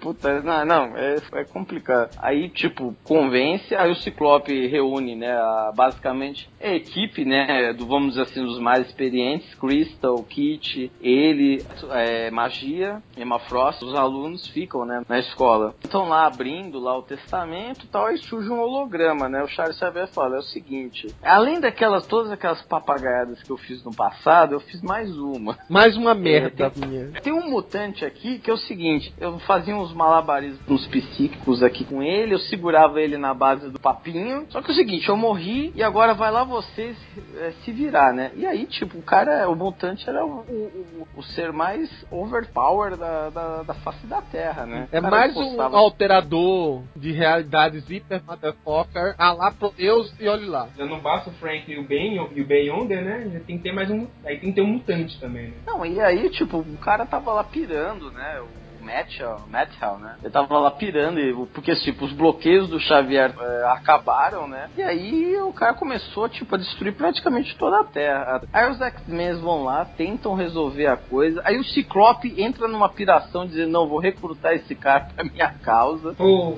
E aí, cara, é o seguinte, no final das contas, quem resolve a parada? A Eva, a Eva Bell. Aí eu tenho que fazer um parênteses. Ela descobriu que tinha capacidade de viajar no tempo. Quando ela descobriu isso no anual, tanto de fabulosos X-Men quanto de novíssimos X-Men que saíram acho que numa revista só. Naquele evento que eles foram para aquela para aquele lugar super desenvolvido, né, em Montana, né? Tábula rasa. Isso, Tábula a tábula rasa. rasa. A tábula rasa, né? Ela em dado momento ela viaja no tempo, ela viaja no futuro, no caso o ano de 2099, ela encontra equipe de 2099, ela encontra, no caso a maga suprema, que era a magia naquela época, treina com ela. Só que em, em dado evento que ocorre uma invasão de uma entidade, né? Ela volta pro passado, ela acaba voltando pra pré-história, encontra a Morgana Le Fay, e aí ela fica nessa de ir e volta. Ela consegue depois voltar pra realidade de 2099, mas ela não encontra aquela realidade que ela tinha quando ela chegou da primeira vez. Inclusive, até ela tinha feito família, né, naquele momento, né? Então, quando ela retorna a nós, ao presente, né? Mas ela eu falar, retorna. a Maga Suprema era, era magia? Era magia. Aí quando ela retorna pela segunda vez à época 2099, não era mais a magia, era o, o Anthony Stark. Virou o Doutor Stark, era o Mago Supremo do Puta negócio. que isso? Eu achei que eu já tinha lido de tudo de 2099, velho. Isso tudo você lê na edição número 29 da Mensal dos X-Men. Exatamente. O que que acontece? Ela volta pro presente muito mais é, amadurecida, vamos dizer assim, e muito mais dura também. Ela não revela isso pra ninguém. As gêmeas conseguem ler a mente dela, mas ela não revela o fato de ela ter perdido a família dela no futuro com, esse, com esses eventos, né? E aí, então o que que ela faz? Ela volta ao passado, encontra o- um Charles Xavier mais jovem, explica pra ele que ele, esse negócio de ficar fazendo truquinhos mentais, o Matt Hell não vai funcionar. O que que ele faz? Então ela pega o Xavier, volta num, num passado ainda mais distante, convence o Xavier, então faz uma sugestão psíquica que faz com que os pais do Matt Hell nunca se encontrem. E tipo, pô, tem uma série de implicações que isso teria, efeito borboleta tal. Enfim, o Bendis fala, dane-se, eu tenho que terminar esse contrato com a Marvel. Foi mais ou menos. Basicamente isso, cara. Volta pro passado, tá todo mundo lendo lá. Aí o, o testamento, obviamente, fala que o, o Ciclope é pra, é pra receber toda aquela herança, a mansão e tal. Aí vai a Eva, dá uma enrabada no Ciclope, tipo: Olha, é o seguinte, você é um filho da puta, eu te odeio, eu te adorava, eu era a sua maior, maior fã. Agora eu sei que você é o maior desgraçado que já existiu nessa face da terra. Faz, se você não mudar essa sua atitude de de, de megalomaníaca. Eu vou voltar no passado e vou, e vou fazer com que você não exista. Aí o Ciclope, sem entender nada, vai lá e fala: é o seguinte, acabou a revolução, certo? Vocês pegam meus alunos, eu tô indo pra casa e falou, galera, Tempestade, pode ficar com essa mansão mesmo e falou. Atente, o plot todinho do Bendis, que era pra criar a Revolução Summers, Acabou. a- Acabou. num pedido do Ciclope, tipo, hoje eu acordei com o pé esquerdo. Foda-se a Chico. Foda-se o plot de dois anos que eu tava montando. A reação dos leitores é a mesma da Ema e da magia e da Kit. Ninguém entende mais porcaria nenhuma. Não, Certo? Todo mundo Cara, fica- é isso Só mesmo. que, só que tem um detalhe, né? Você pulou um grande detalhe nessa parte também, que... Por que que Bendis fez, né? Que é na parte onde o Ciclope tenta com... Ele e a SHIELD tenta conversar com o Matthew, o Matthew já não tinha controle da porra do poder. O que que eles Ah, fazem? sim. Ah, a gente não, não pode mandar mais nenhum agente, porque todos os agentes que a gente manda morreram. O que, que a gente vai? Ah, o Ciclope fala: Não, beleza, eu vou lá e converso com o cara. Tipo, o cara não tem controle nenhum da porra do poder dele, vai o Ciclope com a magia. O que, que pode dar nisso? Realmente, você fala assim, velho, isso vai dar merda. O que, que acontece? O Ciclope vai lá, conversa com o cara, deu merda, morreram. Só tem um detalhe aí que é, obviamente, o Bendis na parte que falou, eu vou ignorar tudo, que o, o efeito borboleta é o seguinte, a, a- a magia voltou, ela voltou pro passado. É. e ela bateu um papinho com o Doutor Estranho, é o seguinte, aí o Doutor Estranho tava lá na Cleia, lá no bem Isso, tem a questão também. aí ela começou a ver, toma o olho de Agamotto. É, é tomou de Agamotto, vai, vai, vai servir como, como, sei lá, alguma coisa de proteção, alguma O coisa cara assim. deu tipo o olho de Agamotto e foi, ele tava tão... É, é, não, é algo. é, então, beleza. Ele Cara, tava, com tanto, ele tava com vontade de tanto voltar lá pro Rally Rola que o É, olho de pois é, Agamotto deu uma loucura. Aí de repente explode tudo por causa da Shield. Isso. E Aí, aí, tipo, o que, que esse olho de Agamotto tá fazendo por aí, né? Se é que tá fazendo, hein? pois é. É sorte da Eva que desfez, né? Aí, beleza. Aí some o Matthew. O Matthew some e aparece na frente da escola, no momento que tá sendo lido o testamento. Aí sai todo mundo, tenta enfrentar, aí descobrem que o Matthew é, havia matado o Ciclope, chega a maluca da Emma Frost, fala assim, vou vingar meu- o meu ex-amor que voltou a ser amor. Enfrenta o cara, o cara des- descontrole de novo de poder, pra dar merda mais. Transforma em pó. Pó Transforma de em- diamante. Sabe aquela musiquinha do Paulo? É agora. Pó de diamante.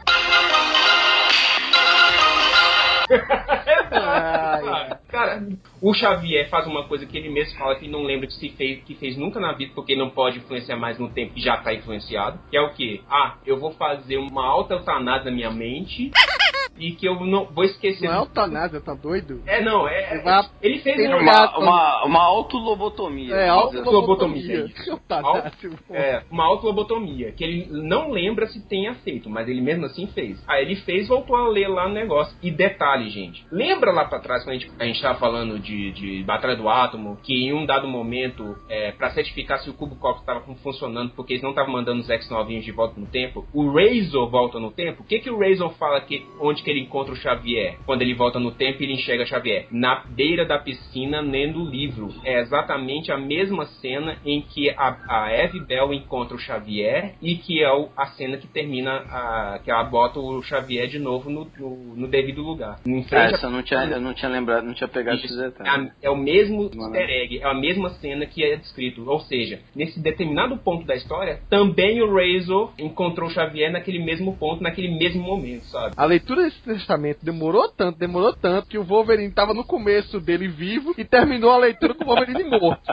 Pra você ter uma ideia, da edição 23 até a 30 da mensal. E olha que às vezes tinha duas histórias eh, misturadas aí no meio, pra ver se adiantava essa porra. Bom, demorou tanto que acabou a história do multiverso e o Bendis precisava continuar a escrever All New X-Men. Só que ele já tava de saco cheio. Então ele praticamente entregou. Ele queria entregar pra Deus, mas como não podia entregar pra Deus, que Deus não queria, ele entregou isso para o Sam Humphries. Então, o Sam Humphries estava desenvolvendo na história do Senhor das Estrelas um plot que ia misturar o Tane, que era o filho de Thanos, que também estava perdido no limbo editorial, quer dizer, criaram o personagem e o personagem foi ignorado depois. O, a história do pai do Jason Creel, que tinha acabado de perder o trono de Spartax, né? Juntou os dois vilões, criou uma trama envolvendo um artefato muito antigo chamado o Vórtice Negro, que praticamente era um espelho mágico. Você olhava pro espelho e o espelho olhava pra você e de repente você recebia um upgrade. Um... é praticamente. Cara, eu achei que você ia falar assim: o espelho olha pra você, você olha pro espelho e os dois se perguntam: quem é mais belo do que eu? Na verdade, a grande pergunta que o espelho faz é: este poderia ser você? E aí ele mostra como é que seria um personagem turbinado, né? E, e essa saga, cara, é praticamente um videogame, se você olhar direitinho. Porque ela foi montada de um jeito que ela era um mega crossover cósmico. Então ela ia pegar All New X-Men, porque o Bendis não queria escrever isso, o Guardiões da Galáxia, o Senhor das Estrelas, o Nova, Capitã Marvel, que também estava numa fase cósmica, e a revista solo do Ciclope. Todos esses personagens acabavam tendo, um, em algum momento, uma ligação com essa saga, que girava em torno de os vilões querem usar os espelhos para dominar planetas, para virar um, criar um verdadeiro império. Os heróis não querem deixar esse espelho cair em mãos erradas. Então fica aquela coisa de, de desenho animado. É, eu corro, pego com o espelho. Aí não, agora o vilão que pegou o espelho está correndo para esse lado. Ah não, agora o herói pegou esse espelho e está correndo pro outro. E no meio disso, alguns personagens acabam cedendo à tentação de, de olhar pro espelho e serem turbinados. Nessa, quem acabou recebendo esse upgrade foi a Gamora. O Fera, que ficou praticamente enlouquecido. Ele criou um tipo de consciência cósmica que com isso ele podia ver até as reações entre os átomos e por aí vai. E foi nessa consciência cósmica que ele descobriu que fez merda, que ele viu que não podia desfazer a alça temporal que ele criou, o problema temporal que ele criou, e que tinha quebrado até o espaço-tempo. Foi até um castigo para ele receber esses poderes. Mas no decorrer da história, até o Ciclope também recebeu. O Homem de Gelo também recebeu um upgrade. É até esquisito porque ele vira um elfo. De Gandalf ele vira um tipo de elfo. O Groot também. Enfim, é uma história que não tem praticamente maturidade nenhuma, nenhuma mesmo. Acaba tendo cenas megalomaníacas ao ponto de o, o Jason com o Tane usar uma armada dele, uma armada que nem era armada de Spartax, era uma armada rebelde que ficou leal a ele, invadiu Hala e destruiu Hala, mas não destruiu só a cidade, um bombardeio não. Ele quebrou Hala no meio, o planeta assim, sabe? Fraturou o planeta no meio.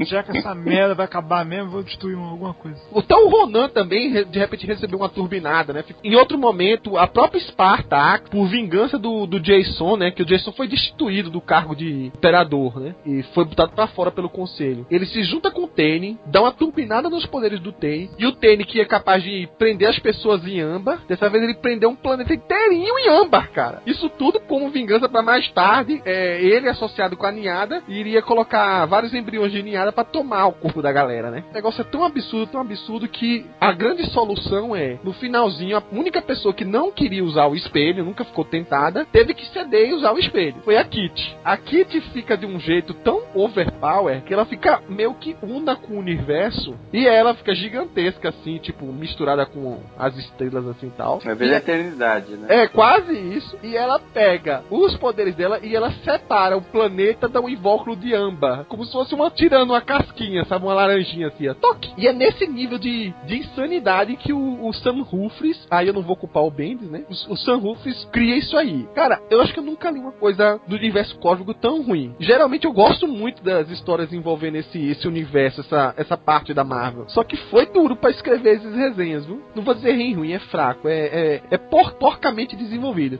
Eu acho que depois dessa o Sam Humphries tinha uma única chance de dar certo na Marvel. E parece que ele desperdiçou e foi pra descer, né? Você vê. Pode ficar lá, meu filho. O problema de, de, de Vórtice Negro foi ser picotado aqui também no Brasil pra, pra ajudar. Tem a história da Miss Marvel que tá em universo Marvel, nova, Guardião da Galáxia. Não, não, não contribuiu pra gostar da saga, não. Pra piorar essa picotagem da Panini, tem história que você vai lendo na Guardião da Galáxia, ele manda você parar, ler o universo Marvel e voltar. Beleza, hein, Panini? E não, e não dá pra entender, né? Ela já tinha mantido um certo padrão pra esses crossovers, né? Ainda mais que leva em consideração, cara, que um dos ex novinhos sofreu com esse negócio também, né? Com esse negócio da, da, do Black Vortex, né? Que é o anjo, né? Ele havia se tornado um tipo mesmo, um anjo da, com até com a face da morte lá, todo overpower, com com poderes lá, sei lá, cara, muito, muito estranhos, assim. O que acaba no Vórtice Negro é o seguinte: alguns decidem ficar com os poderes, Isso. o anjo é um deles incluso, e outros preferem entregar os poderes de volta, entendeu? De alguma maneira, o, o anjo quis ficar com esses poderes pra talvez não seguir a mesma sina que seguiria se apenas corresse os rumos das histórias no meio meia, ou seja, ele acabasse caminhando em virar o arcanjo. Summers! Now let's go! Bom, depois do julgamento do Ciclope, depois do Vórtice Negro, o Bendy já tinha recebido o aviso prévio dele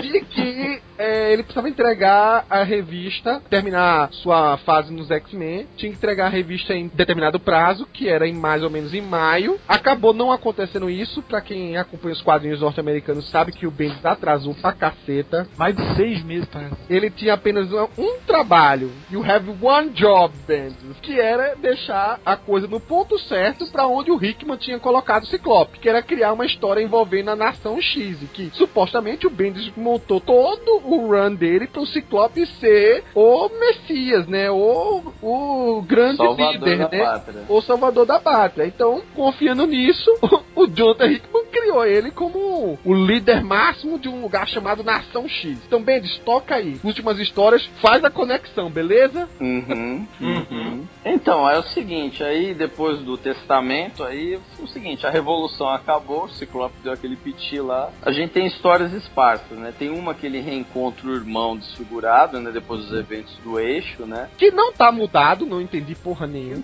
Também não entendi nada. E era pra estar tipo o Magneto, aquele. Sabe, lembra? Aqueles, aquele Alex Summers da Irmandade lá da década de 90? Então, não entendi nada. E aí os dois falam: Não, eu tenho uma ideia aqui boa. Que acho que eu imagino que deveria ser a Nação X. A Kitty e a Magia vão brincar numa ilha dos monstros pra pegar um mutante. A Crystal resolve lá a pendenga dela com a Mística, né?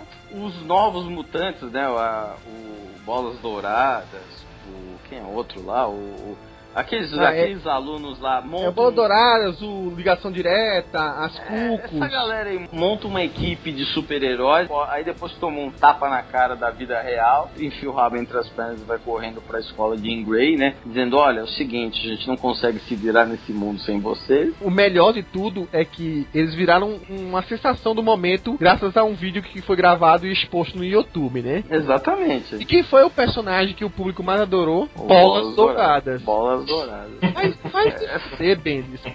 É bem é o tapa na cara da sociedade. E aí, tipo, ficou durante seis meses pra lançar o que seria, vamos dizer assim, o ápice, da, o magnum opus da obra, né? É Uncanny X-Men 600, fabulosos X-Men 600, né? Vale ressaltar o seguinte: o Bendis foi o cara que trouxe os X-Men do passado pro presente. Fazia acho que meses que a galera já tava de saco cheio dessa situação e tava esperando ele terminar o plot dele, devolvendo a galerinha pra O casa. passado, é. Ah, exatamente. Isso, obviamente, não ocorreu. É, obviamente não ocorreu. E o Bendis decide que vai deixar os personagens mais mudados do que poderia em relação às suas versões recentes. Tipo, eu vou deixar um problema Pro próximo. Pro próximo. Aliás, vou falar, ele faz isso sempre. E aí, o que, que ele faz? Ele pega o anjo, como a gente falou no bloco anterior com o Marcos Pedro, né? Modifica as asas dele. A justificativa que ele dá pra X-23 é que ele não quer ser mais aquele anjo que ele potencialmente tinha pra se tornar, quer se tornar uma outra pessoa. E ele forçou de continuar assim. E engata um romance com a X-23, né? O Ciclope, supostamente mudado, porque viveu um tempo com o pai, né? A Jean Grey, que era pra ter um romance com ele, acaba tendo um romance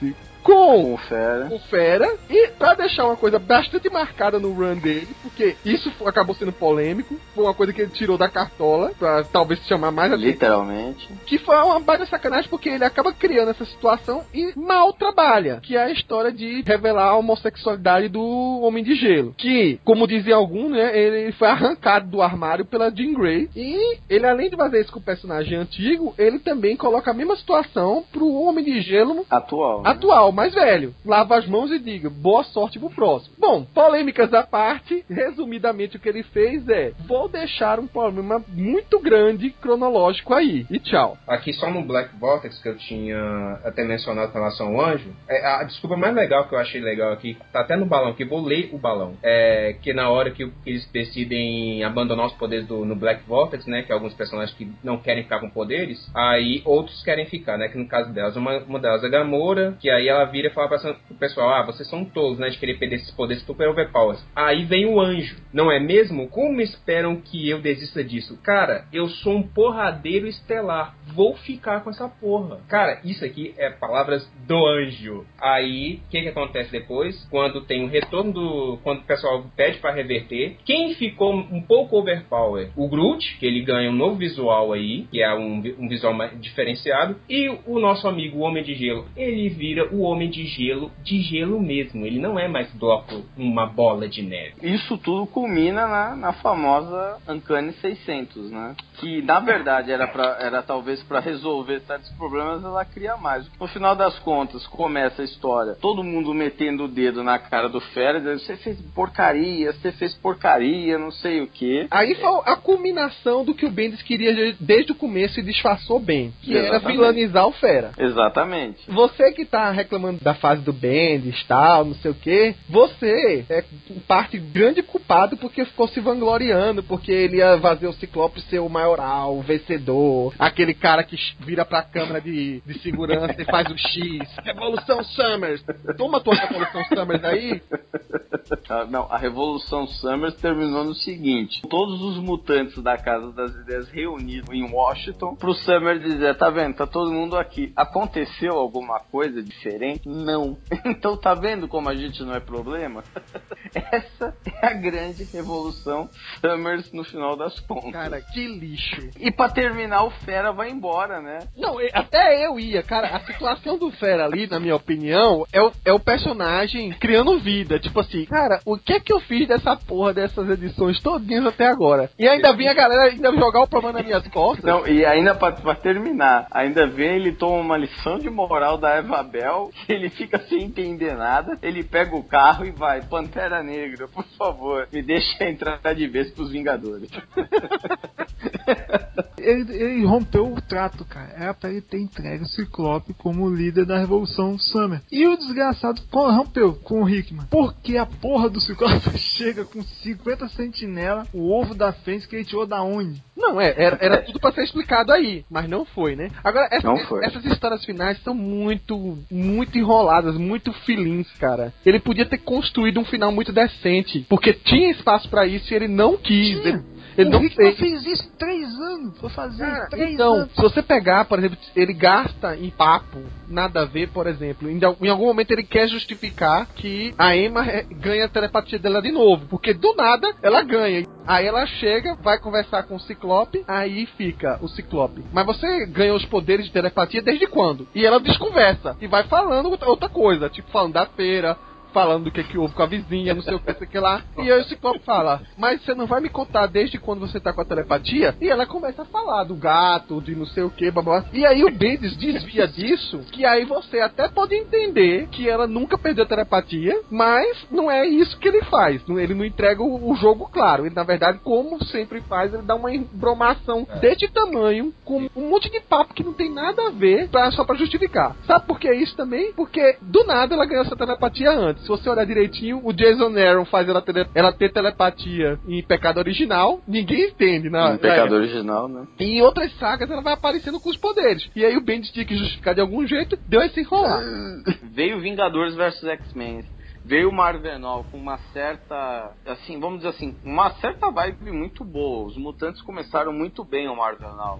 Pra terminar do jeito que terminou, cara, é realmente, assim, tipo, entrega pra Fox mesmo e acabou, cara. Não! Das mesmas palavras do Felga, eu repito com o Bendis. Pra quem começou muito bem, terminar do jeito que terminou, Bendis, qual era? Só pra falar um pouco do final dos Guardiões da Galáxia, né? Pra dizer que esse podcast também teve alguma coisa sobre a parte cósmica, né? E a gente só não ficou falando sobre X-Men, X-Men, X-Men, que é muita coisa sobre X-Men E mesmo. nem só metendo o pau no Bentes, no Bentes. É, a- aqui no Brasil, a edição da revista mensal que foi criada terminou na edição 18, tá? E aí teve algumas historinhas curtas que, meio que pra deixar um pouquinho só mais redondo essa fase dos Guardiões da Galáxia antes das Guerras Secretas. O Bendis realmente, depois de Vórtice Negro, não tinha muito o que fazer, né? Então a única coisa que ele poderia dar um gosto de final é, de repente, forçar uma quebra do grupo, forçar uma separação do grupo. E a motivação desse fim, entre aspas, do Guardiões da Galáxia, veio por conta que o Peter Quill foi eleito presidente de Spartak. Da ausência do pai dele, né? Que era o imperador, o Jason. A política de Spartak é meio complicada, tá? Não, dá, não adianta você tentar entender, não. Mas quem decide praticamente qual é o tipo de governo lá é, é tipo um conselho. E o conselho queria que fosse agora uma democracia que fosse eleito um presidente. O curioso é que o presidente não precisa se candidatar, não precisa ser um candidato. E todo mundo acabou votando no Peter Quill. Tipo, o cara, o cara é meio que forçado a virar presidente. É praticamente, ele foi forçado, veio uma milícia lá de Spartak prender ele. né? E os guardas da galáxia, Peter, como é que você se candidatou a presidente? Não avisou a gente? Eu digo, cara, nem eu sabia que eu ia ser presidente. E o conselho tava meio que funcionando uma safadeza. Queria aproveitar a ideia de que o Peter era uma boa propaganda política, tinha acabado destronando seu pai, tinha, era inocente também, era fácil de ser manipulado, né? E meio que começou a jogar uma conversa mole pra que ele aceitasse e no fim acabou Spartak, porque ela tava até enfraquecida, vamos lá, depois do da queda do Jason, sofre um ataque do Chitauri, a Gamora, achando que ela que teria talvez sido a causa pra ter ocorrido aquele ataque, disse também deixar o grupo. Então, basicamente, o Peter Quill vai tomar umas responsabilidades aí, a Gamora se afasta e os Guardiões da Galáxia que a gente vai encontrar depois de uma Guerra Secretas, pra quem já tiver vendo uns spoilers por aí, é um grupo até um pouco diferente. Benz, vá para casa.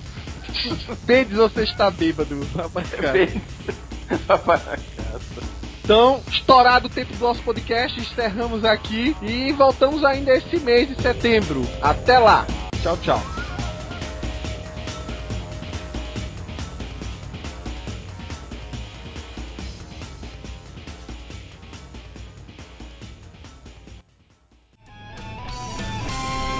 Este podcast é um oferecimento do site Universo Marvel 616. Acesse www.marvel616.com.